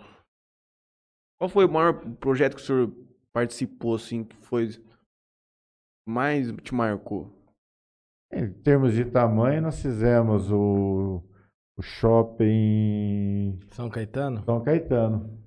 Teve aquela aventura. Tower também. Lá no Rio de Ah, Janeiro. teve, lá. teve a Venturini, é, Venturini não, Ventura Tower no É Rio, A sede da Petrobras. sede da. Petrobras, nós fizemos uma obra muito grande no Rio de Janeiro. É aquela que é um, é um, é um granito Verde. escuro. Verde, É, ele é verde, verde, mas ele verde. parece um cinza, assim, pra É quem duas não... cores. é, É, eu acho que é duas torres. As duas torres, uma não foi nós que fizemos. Vira e mexe fizemos- aparecia essa foto na Lava Jato, os caras É, colocavam a foto é, dela. isso, assim. exatamente. É muito bonito. Nós fizemos aquela obra. E mais na frente, tem mais um conjunto de três torres, três ou quatro torres. Nós fizemos mais duas torres também, que estava envolvida a Petrobras, que tinha. Porque lá, na verdade, as empresas construíam para alugar para as estatais, entendeu? Uhum. Então é isso aí. Então nós fizemos. Ah, fizemos também um shopping, fizemos um, um retrofit num shopping no Rio de Janeiro. Barra Shopping. Barra Shopping. Entendeu? Então fizemos bastante obra no Rio.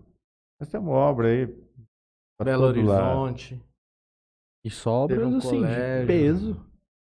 Obra É, de tem peso. obra para todo lado. Mas é o know-how nosso, é o que nós aprendemos a fazer. E, entendeu? Então, tem, lógico que tem dificuldade, mas depois que você tem todas as manhas, você sabe por onde começar Uhum. e Fica mais fácil fica mais de, fácil. de entendeu? executar. Agora, quem está fora e vê assim, é complicado. O José Antônio Domingos. Boa noite. Estou há 27 anos trabalhando com o Grupo Venturini, É o Neguinho. Uma grande empresa que dá oportunidades a todos que trabalham. Parabéns, Zé Pedro e Du. Marcos Amaro Garcia. Parabéns a esses grandes empresários. Meu pai, Jovair, foi um grande amigo e parceiro do senhor José Pedro. Parabéns, Franley Júnior, pelo podcast. Valeu, Marcos. O Arnaldo André manda o seguinte: fala pro Zé que eu disse que deve ser fácil administrar marmoaria. Risadas. Ele vai entender. Essa, história é a seguinte, nós jogávamos cacheta lá na rua 8, né? Eu sou ruim pra caramba cacheta. Ele falava assim, pô, mas como você consegue administrar isso? Não sabe Não é que o doutor Arnaldo pra baralho também não, não dá pra ter parâmetro, né? O bicho é Ai, brabo, o bicho Deus é brabo no baralho. Disse, né? É, a história é boa. Jefferson Lisboa, parabéns, vocês convidaram duas pessoas espetaculares. Sou o fã número um do Du. O. Gé é gente boa. Seu parceiro de dupla manda aqui, Rodolfo Seco. Parabéns, Zé Pedro e Carlos Eduardo. Excelente entrevista, grandes empresários. Abraço. É o Dorf. Dorf tá focado aí, vai. Dorf tem que foca. estar É, treinando uma hora dessa. Treina aí pra nós não passar vergonha. FEMA Representações. Uma grande empresa. Tem orgulho em fazer parte desse time de feras. Ricardo Castilho. Parabéns, família Venturini. Sempre colaborando com a cidade. Ah, Ricardo. Pelo Carlos, menos ele Ro- não ficou bravo. É, não falou nada, né? Carlos Roberto. Pergunta para o Du. Quais são as principais lojas atendidas pela Venturini hoje? Hoje, é, em termos de é, significância, é, Telha Norte, que é Sangoban, 6C, Sodimac de Cico, Jolie, Os grandes players do, ne- É. da construção civil. tem muito. Irmãos Ferreira no Nordeste, É, Ferreira Costa, no, nor- no Nordeste, em Manaus. lá. Tintão, em Manaus. Ixi, tem muito. Quem é o maior concorrente do senhor? Ou não tem? Não, Tem concorrente vários. tem, tem vários, entendeu? é, tem muito concorrente local que Uhum. atende. É uma briga, não é fácil. É uma Uhum. briga de foice. É, Nada é fácil. Mas vocês estão sobrevivendo, viu? Nada Oh. é fácil. Não compensa abrir uma fábrica lá pro norte? Pra chegar mais rápido as coisas pra lá? Igual você lembra que você falou do A fábrica que acontece. 30 dias, 15 dias pro cara descer de balsa, 5 pra É, mas aí é melhor eu despachar de, A de contêiner, compra se é for o caso. menor. Porque a fábrica você tem que ter know-how, tem que ter pessoa treinada, você tem que ter o, o, o, o, o, o gerente certo. Você vai montar uma fábrica, você vai bater muito cabeça até treinar uma equipe. Até ter uma galera lá que um dia ela E, cara, Roda fábrica, si é, é fábrica é fábrica, é, é foda, é dose. Não é brinquedo. A fábrica tá aqui há 67 anos, então, tipo, não é de ontem que nós aprendemos. Sim, eu, eu acho que estrategicamente a gente montando a serraria lá, a parte mais bruta e simples, a gente consegue trazer é, todo o benefício e a parte é, especializada fica aqui. Até porque, querendo ou não, acredito que na grande quantidade, como vocês revendem para distribuidores depois, os seus compradores eles estão aqui no, É, no, no eu tô te dando, Sudeste. o- no- eu tô te dando o exemplo do, do norte, que você se apegou a isso, mas o 80% do nosso mercado tá no estado de São Paulo. Ah, Porque ele E eu vou te esses caras, falar- esses caras depois vão no distribuir para outro interior mais ainda. Nós temos esses grandes aí que eu falei, mas eles significam 25% do faturamento. Uhum.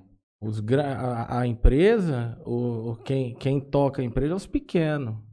É as regiões Marília, Rio Preto, Mirassol, Ribeirão. As pequenas lojinhas que compra lá 10, 20 pia, paga em dia, não dá dor de cabeça. Esses são é, é, é, é, os principais aí, é o 80% do faturamento do, desse setor, entendeu? e as exportações? Mas você lembra quando foi a primeira exportação? Ah, não, porque nós já fizemos vários, várias é, É, na- aventuras. nós tivemos uma época, é, tinha uma empresa, esqueci o nome. YKK. YKK, que era uma, uma multinacional, que eles montaram aqui no Brasil. Eles faziam as vendas de obra nos Estados Unidos. Eles mandavam o projeto, a Venturini fabricava de acordo com o projeto deles, certo? E colocava no container e mandava. Nós fizemos várias obras nos Estados Unidos. Mas é, O cliente era dele, a gente prestava é serviço pra esse cara, entendeu? a Venturini só fabricava, entregava para esse Kaká, fazia inclusive a entrega, é, fabricação para é, exportação. Era até, eh, tem até incentivo fiscal, porque você fabrica para exportação. Uhum. E aí o Kaká na época exportava. A questão, a questão da exportação, a- a- a- às vezes a gente vê muito América do Norte e lá o produto é um pouco diferente. Algumas características que. Então, e tem bastante gente atacando lá. Questão Onde- de padrão? Padrão e custo. Lá ba- todo mundo olha para lá, entendeu? Uhum.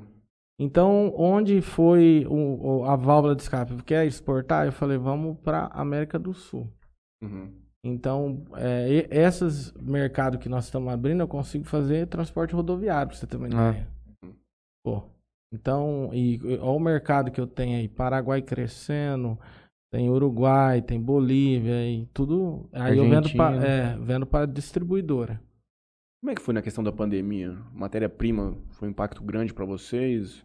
No geral, assim. Cara, na pandemia, no começo, nós tivemos um, um susto porque os grandes players, todos eles começaram a pedir prorrogação e ó, não vão pagar e não sabe quando vai pagar. Aí, de início, foi, pô, estamos fodidos, porque nós temos que temos nossos compromissos também. Então ali foi uma hora que todo mundo. E esses caras têm força, entendeu? Vem de cima para baixo. Só que, passado esse susto, o fator pandemia, o que, que aconteceu? O cara parou de gastar com coisas supérfluas, com restaurante, viagem, tudo, e começou a reformar a casa. Então, eu acho que na história da empresa a gente nunca vendeu tanto esse Tipo, produto é. Pia. Nós chegamos a ter 120 dias de demora para entregar um pedido. É muito tempo. Então aí nós tentamos desenvolver linha nova, contratamos mais, mas hoje já o a gente fala Estabilizou. é um voo de galinha, né? Uhum. O mercado foi e agora ele já voltou. Com relação ao fornecimento de matéria-prima, não teve muita alteração, porque. Você tira aqui do Brasil mesmo, não? É, tudo aqui. Não, nós temos o fio diamantado que é italiano, é Uhum. importação, né? Ele depende muito da variação do dólar. Resina é dólar. Tem vários produtos que hoje é tudo cotação em dólar. Uhum. Mas em termos de fornecimento, nós não tivemos problema. Tivemos problema de custo, mas de fornecimento não. O senhor tem alguma. Um empreendimento que seria um sonho? Talvez vai ficar muito distante, alguma coisa. Muita gente fala assim, ah, queria ter um restaurante, outro queria ter um hotel, queria ter um campo de golfe. É, eu, eu tenho, nós estamos com um projeto aqui em Jales e já fizemos um estudo, é fazer um mall ali no. Nós temos ali uma, um quarteirão, o primeiro quarteirão ali de frente ao Alfa Jales, Uhum. fazer um mall ali. Eu acho que é um projeto legal que vai. 30 lojas. É. 30 lojas. E Isso. é eu tenho um sonho de fazer uma fundação ainda, assim, entendeu? Uhum. Mas é um, Educacional? Não, é um- uma coisa assim, no caso da minha filha, em termos de fazer alguma coisa assim, de, de benefício aí à criança, sei Uhum. lá, bolar uma coisa. Minha, minha, minha mulher que está mais à frente disso aí, você entendeu? Esse formato de shopping a gente verifica aqui na região, eu não sei como é que tá a situação de Votuporanga lá, se aquilo se tornou um elefante mesmo que tá parado. Aquilo lá virou um Aquilo virou um call center. call center. Hum. Mas a ideia nossa. Então, não mas é- aí que, aí que eu ia chegar, eu já meio que entendi a questão de um tamanho menor. Então, mas na verdade o mall seria é, 30 lojas aberto e, e lojas é, de serviço. Então, uma lavanderia, uma loja de vinho, é, uma lanchonete. Foi aquele que abriu em Rio Preto recentemente? Tipo isso, para agregar a região ali, Uhum. entendeu? Qual que abriu? É, é, no, no projeto Ah, É um projeto que não é definitivo, nada. É, desenham um cinema, uma rede de fast food, uhum. entendeu? Então, Faz é um McDonald's gente- pra Jade, seu Pedro. Faz um favor. esse, na verdade, é um sonho, né? A gente não é sonho, a gente faz é um, um projeto, projeto, né? e fica ali. Tem que ver tem você viabilidade. O? McDonald's foi a rede que a gente foi atrás. Inclusive, nós encontramos eles lá no Jequitimar, lá, o dono. E ele é de Rio Preto. É da Andreas Foods lá? É. Aí me fugiu o nome dele. Aí eu liguei pra ele depois que nós conversamos. Só que ele fala que nesse ano e ano que vem não tem Abertura de loja. em Jales, não. Eles vão. Aqui em Jazz essa, é, tem essa lenda do McDonald's, Cara, né? mas eu De falo. de três em três meses vai abrir o McDonald's ele, daqui seis meses. Não, já É, tá certo. É besteira, besteira deles, porque eu acredito que aqui em Jales iria ter mais movimento do que nas outras cidades. Eu que eles também acho. Eu abro Mas no- assim, é... quem, quem faz essas pesquisas aí também não, não é leigo, né? Uhum. Eu tinha um lugar que ia, ser- ia ficar muito massa se abrisse ali onde era Fiat. Fosse ali. Ah, não, ele já fica um pouquinho. Também ele dá, mas a- Cara, o tem como você perfeito fazer é o drive na, na, ali, ó. O cara tá na na avenida. frente do ele- Alçan ali. É ali onde era a Fiat, é, vai, a, a- o Almeida foi pra lá. É, então sim. é, mas agora eu acho que durante uns três anos vai ser a polícia ali, né? É? Vai. Vai ser o quê? A polícia civil. Vai, vai. Acho onde que era, sim. Onde era onde? Mas é, depois nós conversa, então. Não. Ali é Almeida, mate- É, é o Almeida Materiais de Construção. Não, sim. Mas depois nós conversamos. Vê se tem mais mensagem no YouTube, Juninho. Ali na frente do Alçan tá vendendo ali, ó. O- aquela área ali. Outro dia eu falei muito burro, não? Nós falamos, pô, o que será que dá pra fazer num terreno desse tamanho? Mas nossa ignorância não permitiu entender. Não, isso aqui não, é muito grande pra isso. Não, é muito pequeno pra isso também. falou, pô, ele daria um shopping. Pô, não, mas é muito pequeno, não vai ter Mas numa, num cenário desse de 30 lojas, aí já é uma outra realidade. É outra realidade, a realidade que cabe na cidade. Se fizer um shopping muito grande aqui, Não, você não, não vai, vai ter movimento, vai quebrar. Você não tem nem ocupação. E não é nem um shopping, né? é um negócio aberto, um Uhum. lugar É. de passear, levar a Exatamente. Estilo os com outlets. recuo, com recuo, americano. estacionamento, iluminado. Aí, entendeu? os caras fizeram um pica lá, que é um residencial comercial, uma torre residencial comercial, e por baixo é tipo uma vila, uma vilinha italiana. Georgina? Não, é outro. É outro lá pra Ho- frente. Hoje tem. é, você que me falou em São José do Rio Preto, o cara que monta o quiosque, tudo digital. A pessoa retira o produto, paga. Ah, tá tendo muito de supermercado nessa Entendeu? questão de autoatendimento. É dentro de condomínio autoatendimento. também. Tá tendo, então. Ah, é verdade. Esses de condomínio é muito legal. Eu, Só que aqui, no, Eu já é, vi um. segundo eles falam, é que ainda não tem a, A linha de distribuição, pra não, chegar a aqui. ocupação necessária para manter o negócio. Uhum, Entendeu? O número de moradores ainda não mantém um- um- uma loja dessa. uhum.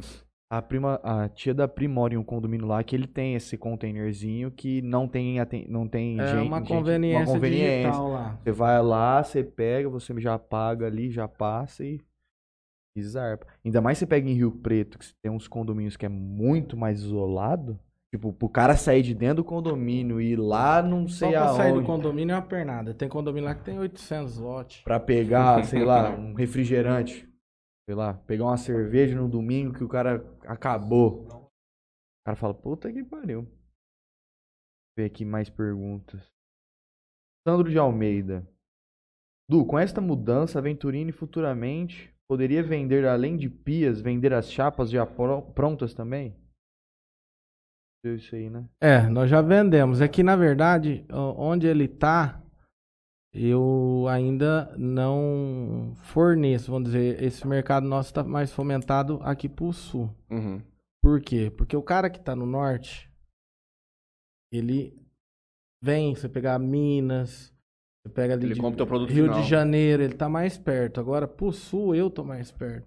Então, nós temos depósito Marília, Jales e Diadema. Então, o é, você pegar um, um raio aí de 100, 150 quilômetros de cada depósito desse é nosso foco de venda, entendeu? Jair Rodrigues, boa noite. Existe algum projeto de shopping ou é só conversa? Exige, acabamos de falar. Não, não é um shopping, é um mall de 30 lojas. É um mall com, é, de, de loja de serviço para a região ali, entendeu? Mas é um shopping aberto, vamos dizer. Carlos Roberto, participo de várias lives e podcasts, mas vocês estão dando um banho de profissionalismo. Parabéns, Interiorcast. Pô, muito obrigado. Muito obrigado, Carlos. Meu pai pergunta: José Pedro, você tem ido muito a Marataízes? Nossa, acabou, Marataízes, tá louco. Fala pra ele que acabou Nossa, mesmo. meu pai levou lá, eu acho que puta, foi, Foi, fechou a cidade, fechou foi a porta lá. tudo alugando. O cara do hotel, acho que trancou, pagou a luz e deixou a chave pra nós. Falou, a hora que vocês forem embora. O último que sair apaga a luz. Marataízes, o, a praia acabou. Fizeram um muro, a, a, a água chegou, não tem mais faixa Ah, de é. areia. É, Onde que é Marataízes? é, como que eu falo, hein? É, Cachoeiro Itapemirim, É uns 40 quilômetros. quilômetros, mais ou menos, de Cachoeiro Itapemirim. Bahia. É, Não, Espírito Santo. Espírito Santo. Teu pai quer ir lá É, no cantinho do. Curuca. Cantinho do Curuca, seu Franley, me leva. Talvez é, seja é interessante. do, do- dos frutos do mar? É Ah, a melhor é bom. muqueca do. Bra- do, do Brasil, né? É bom. Juliana Faria. É. Olha lá. É o Danilo que tá falando pelo, pela conta da Juliana Faria. Sou Danilo, tra- eu trabalho há 16 anos e progredi na empresa. Meu pai está há 26 anos na empresa. É o filho do Jonas. Danilo. Anderson Félix, parabéns, é Pedro e Du. Orgulho de fazer parte dessa empresa há 14 anos. Franciele Donini. Aqui quem fala é Fabiano Pavão. Ixi. Ah, o Fabiano. Boa noite, parabi- parabenizo essa grande empresa Venturini. Tenho muito orgulho O Fabiano entrou lá com ele e o irmão dele, o Adriano. Só que o Adriano ah, hoje é eletricista. E o Fabiano tá lá. Tá mas lá entrou ainda. moleque, sei lá quantos anos já também. Ele é não um fala dos, aqui quantos dos cabeça lá também. Tenho muito orgulho em investir e- essa camisa. Parabéns ao senhor José Pedro e do Venturini. RBL Representações. Parabéns, Du. Joana Teixeira Venturini. Minha mãe. Manda várias palminhas e manda parabéns pelo sucesso. Temos muito orgulho de vocês. Tem duas últimas perguntas. Uma pro senhor e uma pro senhor. Vixe. Quando você adotou esse chapéuzinho Panamá aí? Quando ficou careca. Ó, Eu tenho um cara bom pra gente. Vai no Babalu, põe um cabelo com o meu na, companheiro. na verdade, é, faz tempo que eu tô careca. E eu percebi, depois eu comecei a usar chapéu quando eu saía do escritório e ia para a fábrica. E quando tirava, eu sentia. Então, uso o chapéu direto. Acostumei, entendeu? É, toma sol Hoje vai eu tô bem, me não. chamando Zé do Vocês são Chapéu. já. não. Quer dizer, isso é questão de costume. De onde que vem o apelido Foguinho? Ué, Puta, é vermelho. É longo, Não, é é- da escola. Mas muito, desde quando eu me conheço por gente. Outra, a maioria dos ruivos. Esse é um, um apelido comum pro cara que é branco Que é e branquinho. Eu era arteiro, nossa, senhora, Deus do livre. A Larissa um dia atendeu uma professora que eu não fiquei sabendo quem é. Ela falou, ajoelha pros teus filhos não puxar pro teu marido. Eu falei, mas a pessoa teve... Olha que absurdo. Eu falei, mas não era ruim assim não, cara. Né? Meu, a imagem Você que ela deve estar ajoelhando mesmo. Ah? então. Não, mas ó, o Du eh, se formou em administração de empresa. Foi. Estudou oito anos para fazer se formar em administração de empresa. Gostava da faculdade, né, Edu?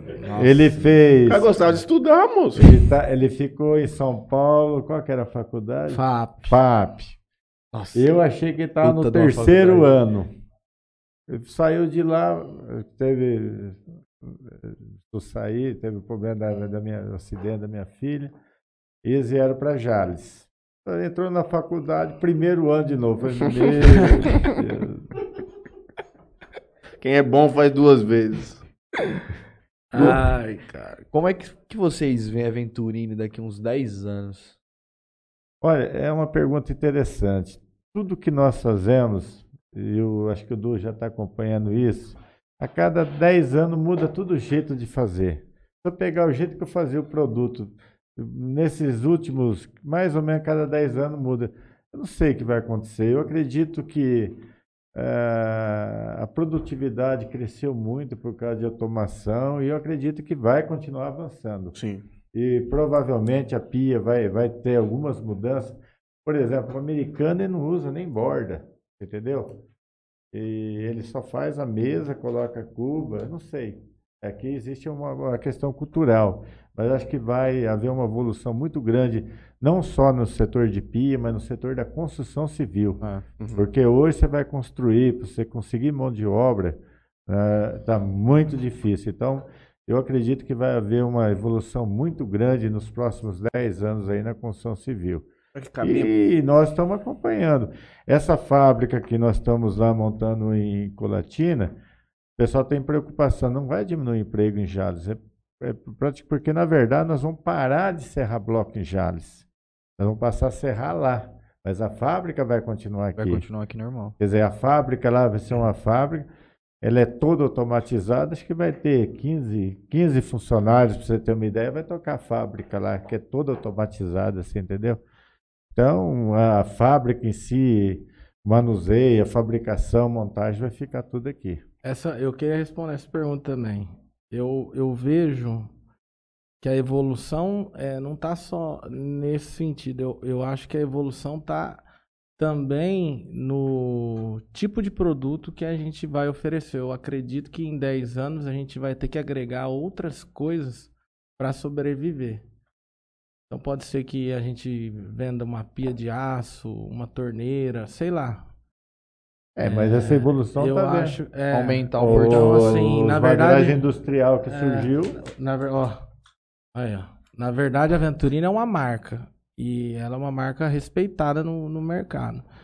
Então, acredito que no decorrer do tempo nós vamos agregar outros produtos a essa marca para estar aí conseguindo sobreviver, entendeu? Aumentar o portfólio, né? É, na, Exatamente. na verdade, é, nós, é, ela trabalhava só natural. Hoje, boa parte já é industrial. Eles moem a pedra, faz, misturam a resina e faz as placas. Então existe o quartzo, o prime. Então isso daí está entrando forte no mercado, você entendeu? A questão da construção. Cafu é filho. O Danilo é o filho ah, do é Cafu. o Danilo, filho do Cafu. Eu achei que era o outro Danilo. ah, tá doido. Essa questão da mão de Danilo obra é- é uma coisa que verifica em países mais desenvolvidos já há muito tempo, não? Tanto que a mão de obra, para essa questão. Nos Estados Unidos tem aquela questão de casa pré-montada, muito grande nesse, nesse sentido. Mas a mão de obra braçal, ela é, ela é importada de outros países, né? É. em grandes, em grandes nações. Meu pai manda assim: José Pedro começou a usar chapéu quando ele ia no Clube do IP aos sábados no Senadinho. é verdade. É. Era, deve ser uma panela da alta sociedade. Pior, do beat tênis. É, Aí o Carlos Roberto manda. O Zé, o Zé Pedro adotou o estilo do chapéu do Nelson Barbudo, deputado federal do Mato Grosso. Ou o Nelson que adotou do Zé Pedro. Tem uma história do Neguinho, o Neguinho que tá aí assistindo, é, é, é muito boa. Foi uma cliente lá na Venturina e ela foi reclamar, não sei do que, tinha ido errado a pedra dela, sei lá.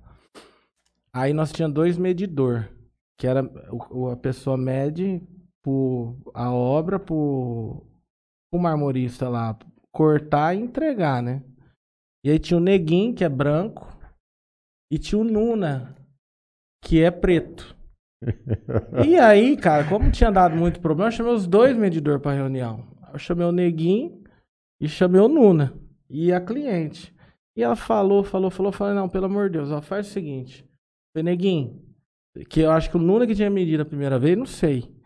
Falei, ô Neguinho, você vai lá na casa dela e você mede tudo de novo, você corta, corta tudo de novo e entrega.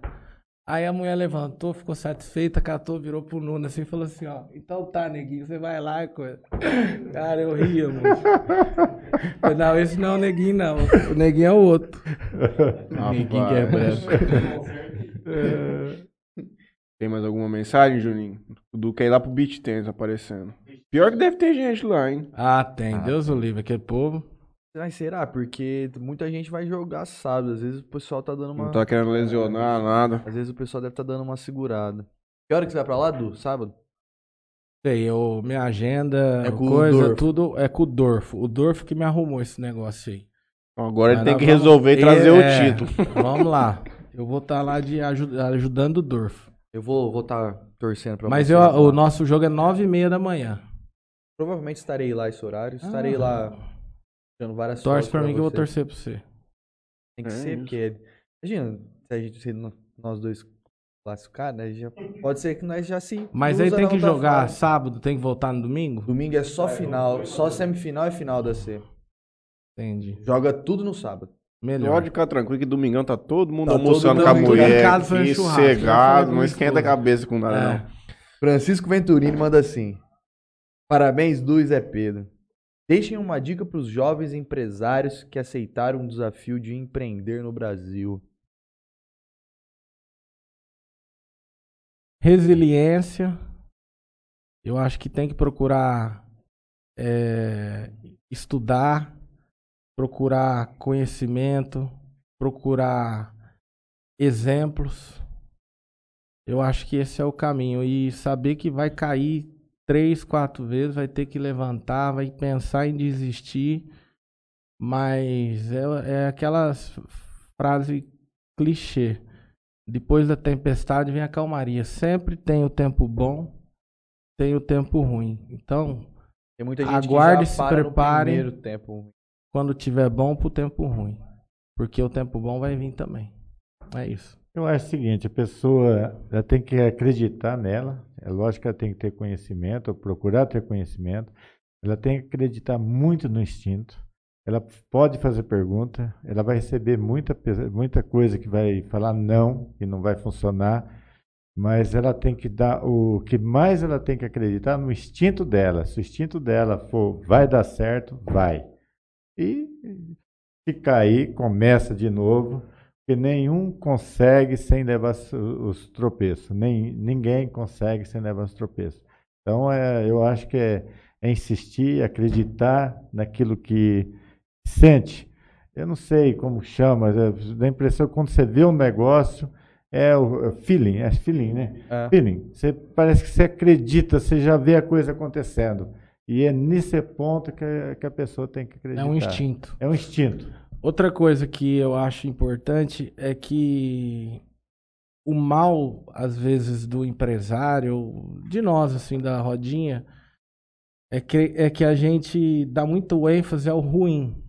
Então, é, criou-se uma cultura que, tipo, ter funcionário é ruim, ter não sei o que é ruim. E, e na verdade, existe os bons e existe os ruins. E o ruim é a minoria. Então o empresário tem que saber disso. Ele não pode é, achar que todo mundo é ruim. E na verdade a maioria é bom. É que o ruim dá muita dor de cabeça, faz muito barulho. Então, vê quem que é os ruins, tira e saiba que teu time, a maioria, são bons. Entendeu? Então confie nas pessoas. Quem vai resolver? A diferença de uma empresa de sucesso para uma sem sucesso são as pessoas. Então, ele souber valorizar as boas e tirar os poucos ruins, ele vai ter sucesso. É isso. Eu acredito também que a, o empresário que nunca teve o, o, nunca teve o seu primeiro tombo, ele ainda não é um empresário de sucesso. Porque ele só vai aprender quando cair. Quando cair. Tem um ou outro que dá sorte aí, né? Mas é a grande minoria. Eu espero Sim. o senhor aqui, vamos fazer um projeto aí de interiorcast política, pra gente discutir o rumo do Brasil, a gente vai aqui dentro formar qual que vai ser o plano mundial aí para resolver os problemas da nossa cidade do, e do Brasilzão. O senhor vai vir comentar aqui com a gente. É, comentar sobre o país é complicado, mas sobre a cidade. Fica um pouco mais fácil. É, mais fácil é comentar. É, mais, não, fácil. não, na verdade, comentar sobre qualquer assunto é gostoso, né? É. Ainda mais não precisa saber muito, é só falar. Agora, essa coisa de empreender, falo mais uma vez aqui, que às vezes a gente conta a história de como nós começamos, mas eu admiro hoje as pessoas que estão começando hoje. Na minha cabeça, é muito mais difícil é muito hoje. Mais ter sucesso do que antes. Sim. Entendeu? Então, é, é, às vezes a gente conta aqui e as pessoas acham, não, eu acho o seguinte, quem está começando hoje é, é, muito mais difícil do que nós começamos lá atrás. A competição aumentou muito, a, a, essa internet veio, abriu a tecnologia, todo mundo sabe fazer tudo, então as pessoas hoje ganham por habilidade, por ter qualidade, entrega perfeita, não é o melhor preço que vai vencer. Uhum. Ele tem alguma coisa que acontece. Tanto que a gente verifica hoje que a questão das grandes fortunas, elas estão todas relacionadas com inovações tecnológicas. É, Os caras que estão fazendo dinheiro pra caralho aí é cara que inventa Ué, coisa o... de internet. Então, meu sobrinho, o Kiko, tá, o Kiko, o Kiko, você vê, diretor da Sabor aqui, ele entrou no negócio, é o BR Sistema, Sistema BR. e está sendo sucesso. Uhum. Então, é é uma coisa, tá no momento certo, na hora certa, no lugar certo, é aquilo que acontece. Feeling. Feeling, percebeu. Então, nada acontece por acaso, a pessoa tem que procurar. Se a pessoa se acomodar, não vai acontecer nada. Se a pessoa procurar, alguma coisa vai acontecer. que acha. Entendeu? Ele vai encontrar. Ele pode se ferrar, mas ele pode ter sucesso também. Que risco? Falar que não tem risco, não existe coisa, nada. É, para você andar na rua tem risco, então tudo tem risco. Isso aí também é muito importante é, falar sobre as influências, né? Você tá perto de pessoas certas e de pessoas que buscam também as mesmas coisas que você. Porque, é, por exemplo, eu e o Matheus, a gente tem é, um, um, círculo de, de amizades é, bem parecido. E quando a gente tá perto de pessoas que têm o mesmo pensamento que a gente, a gente começou já a ver na nossa vida que as coisas começaram a mudar. É. De negócios que começaram a aparecer e se a gente não tivesse do lado dessas pessoas, eventualmente esses negócios nunca iriam aparecer. Não Então, assim, também é importante você estar do lado de pessoas certas e que buscam as mesmas coisas Mas que é você. É essencial, é o caso nosso do loteamento. Qual foi um dos sucessos? Nós, o nosso sócio era da área. Uhum. Então, essa coisa, ele sabia como fazia, como era, ele já tinha uma visão. Uhum. Hoje eu estou fora, eu estou só de expectativa. Quem está no, no, negócio é o Carlos Eduardo. Mas aprendeu tudo. Mas, na verdade, nós começamos já com um expert. Então, por isso que a coisa também andou bem. Já sabia fazer um projeto, já fez sabia diferenciado, tudo. já sabia tudo. Uhum. Então, é aquilo que você está falando, você, tá, você entendeu? Então, isso ajuda muito. Te encurta caminho, né? Uhum. E te, às vezes, leva para o lugar certo. E com relação ao senhor disse do, do, do, Kiko, ele já esteve aqui, foi. Eu, eu, eu ouvi o dia que ele estava excelente aqui. Excelente o programa. E o Fernando também, que conduz com ele lá, Sistemas BR, também é um menino muito inteligente, muito preparado. Foram dois excelentes programas que nós É uma empresa nova e eu torço que tenha muito sucesso, porque a gente vê hoje, por isso que a gente fala tal, a história, A Venturini está com 67 anos. Você vê umas fintech aí que surgiu há 3, 4 anos, que vale um Tá bilhão de doido. dólares. Ah. Então não dá pra... E você olha os empresários, os garotos, os, Os de empreendedores, 20, 30 é de 25 a 30 anos. Então, é muito difícil hoje, você entendeu? Então, a gente conta a história daqui, é a nossa, mas hoje eu não sei. Tem a dos É, é complicado. E eu acho que tem, tem. Mudou o meio de ganhar dinheiro também. Mudou o jeito de ganhar, você Uhum. entendeu? Eu acho que quem está trabalhando muito não está. Tá ganhando nada. Quem trabalha muito não tem tempo pra ganhar dinheiro. O Dele Garcia manda boa noite aqui. O Carlos Roberto manda. A grande estratégia cartada do José Pedro foi preparar os filhos não para receber heranças, mas sim para assumir uma empresa de sucesso como sócios da nova geração. E o Marcos Amaro manda. Sobre a associação em homenagem à sua filha, Fundação. ele manda aqui a associação. É. Que o José Pedro falou, poderia ser pensado em utilizar a CAGE, que está em crise financeira, e pode ser alterada para este projeto e continua o legado.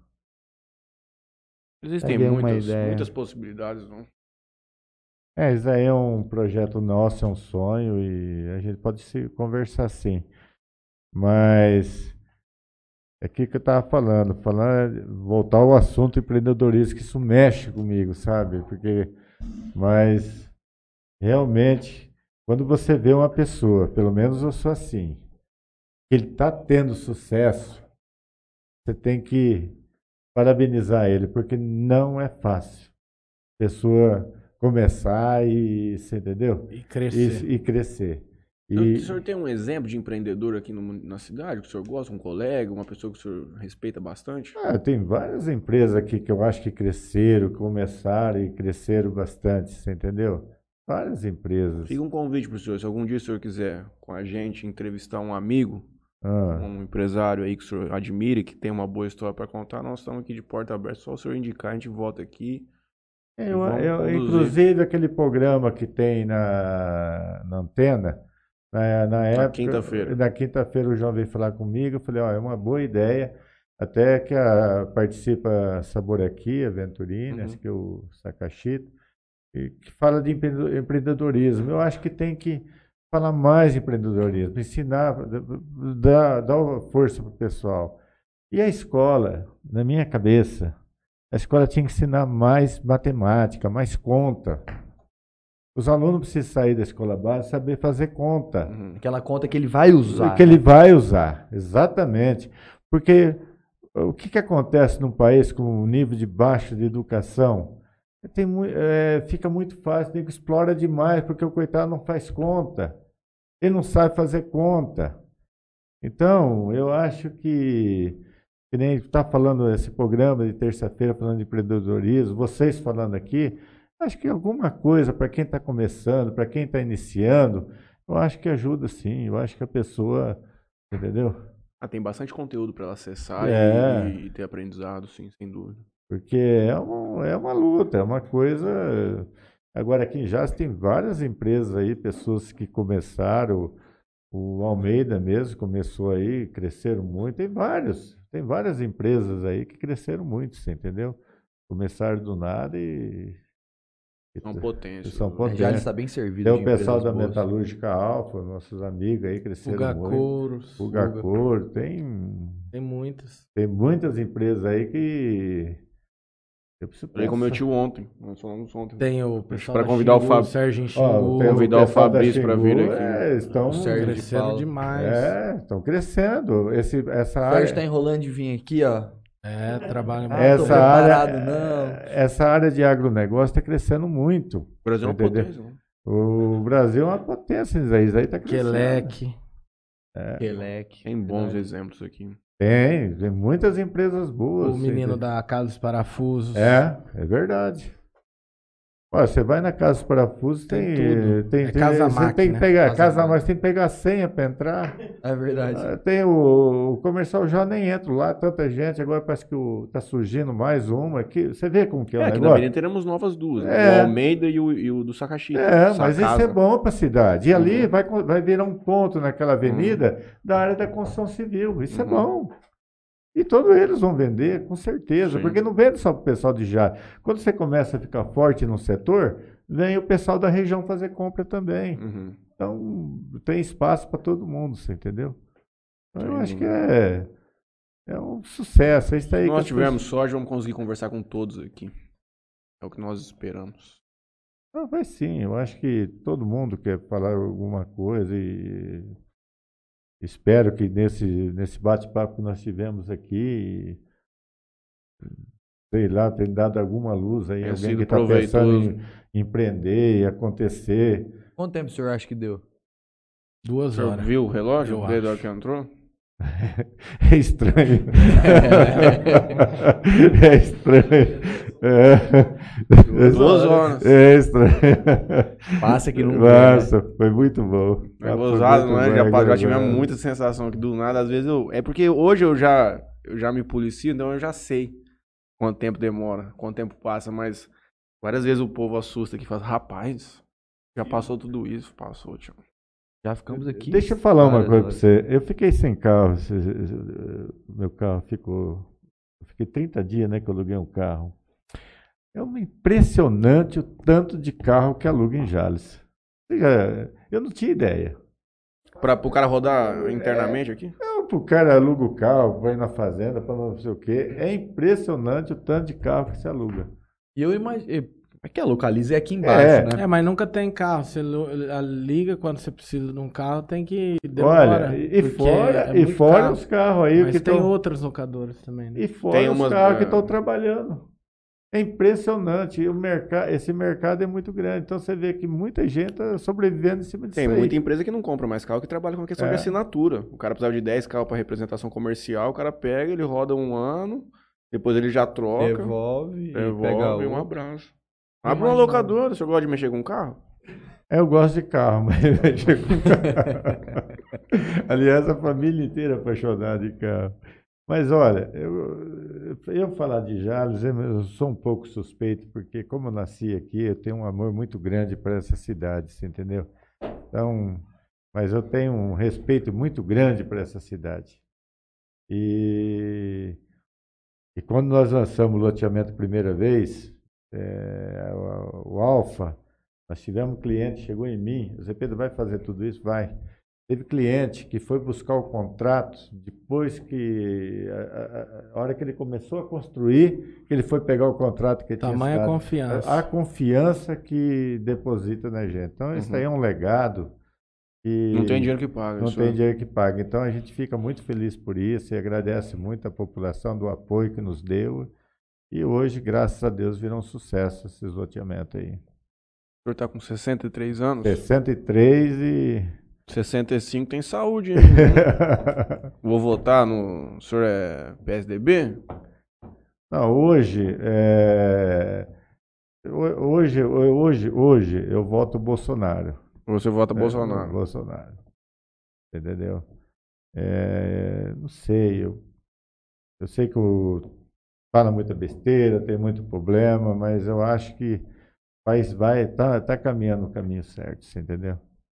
Eu não queria entrar em política porque é um, é, tá muito Polarizado. polarizado, você entendeu? É complicado.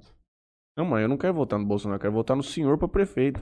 É. Foi isso que eu tava falando. Se o senhor era PSDB, em qual partido que eu ia votar no senhor? Mas eu Não. voto no, no, no, no PL, não tem problema nenhum. Não, mas eu, eu tô, fa- não tô, eu não tô em nenhum partido, você entendeu? E sei, tem uns amigos me procurando, conversando, mas é uma decisão muito difícil porque primeiro é aquele fato, eu tenho que me afastar Uhum, da- das empresas. É um negócio que eu gosto muito e eu tenho que se afastar, uhum. entendeu? Caso o senhor se afastar, você sabe que as empresas vão estar bem servidas. Não, né? eu sei, não tenho, eu não tenho dúvida disso, entendeu? Mas é se desligar uma coisa que está há quantos anos já? Sei lá. 40 Coisa que o senhor toca com tanta maestria. É, não é uma né? decisão fácil, né? Tem É difícil, mais entendeu? é, decisão pessoal. Du, ele faz e- as duas coisas ao mesmo tempo. Também pode ser. Ele a, tem a esposa dele também, né? Minha mãe aí. É. É uma duro de contornar ali. Mas não é uma aven- não é um, um cargo assim simples, não. Não. É uma pica. É, o É, atual prefeito aí, você vê, tem que ter muito, muita coragem aí pra estar tomando as decisões aí, não é. Fora que o povo nunca tá satisfeito com nada, né? É. E É, aí. porque você pode fazer o que você quiser, que alguém vai Alguém, criticar. é, sempre vai ter, exato. É, Então, achar que vai ter apoio e é complicado. Alguma É mensagem, isso. Juninho? Não, Por último? acabou. Então é isso, meus amigos. Tivemos aqui o episódio número 120 com o Carlos Eduardo Venturini, José Pedro Venturini. Vamos voltar aqui para fazer um debate político em breve. Obrigado, Franley. Obrigado, Léo. Obrigado aos senhores. Nos vemos no clube em breve. E é isso. Tem alguma mensagem para. Manda um beijo para sua esposa, alguma coisa. É, eu agradeço essa oportunidade. É, minha mulher, gostaria realmente uma companheira aí que nós estamos juntos há 43 anos de luta. É, em muitos momentos ela segurou a barra e até hoje, entendeu? É, eu se- devo muito a ela, nossos filhos, o Lu que está aqui, o Júnior estão lutando, estão na empresa há muito tempo. Na verdade, hoje, eles são diretores da empresa, eu estou mais. mais na- Backstage ali. É, na verdade, quem está na frente é ele e o irmão deles, entendeu? Eu estou mais afastado. E, e essa moçada aí que está começando, que, que, é, uma coisa a garotada tem, a coisa mais valiosa, a maior riqueza é a idade. E você sendo jovem, começando jovem, você tem tempo para começar, para tropeçar, para começar de novo. Então, vai em frente, acredite no projeto. Acredite, é, vai naquele feeling que você acredita que vai dar certo, que você vai vencer. Você vai chegar aonde você quer, qualquer que seja o objetivo. Você entendeu? Então, é esse daí. Eu dar um abraço aí é, nos meus, ne meus netos, Vitório, Valentinho, Nico, doutora Larissa, Priscila, a toda Será que a doutora Larissa tá assistindo? Indo. Ah, eu acho que sim, não sei.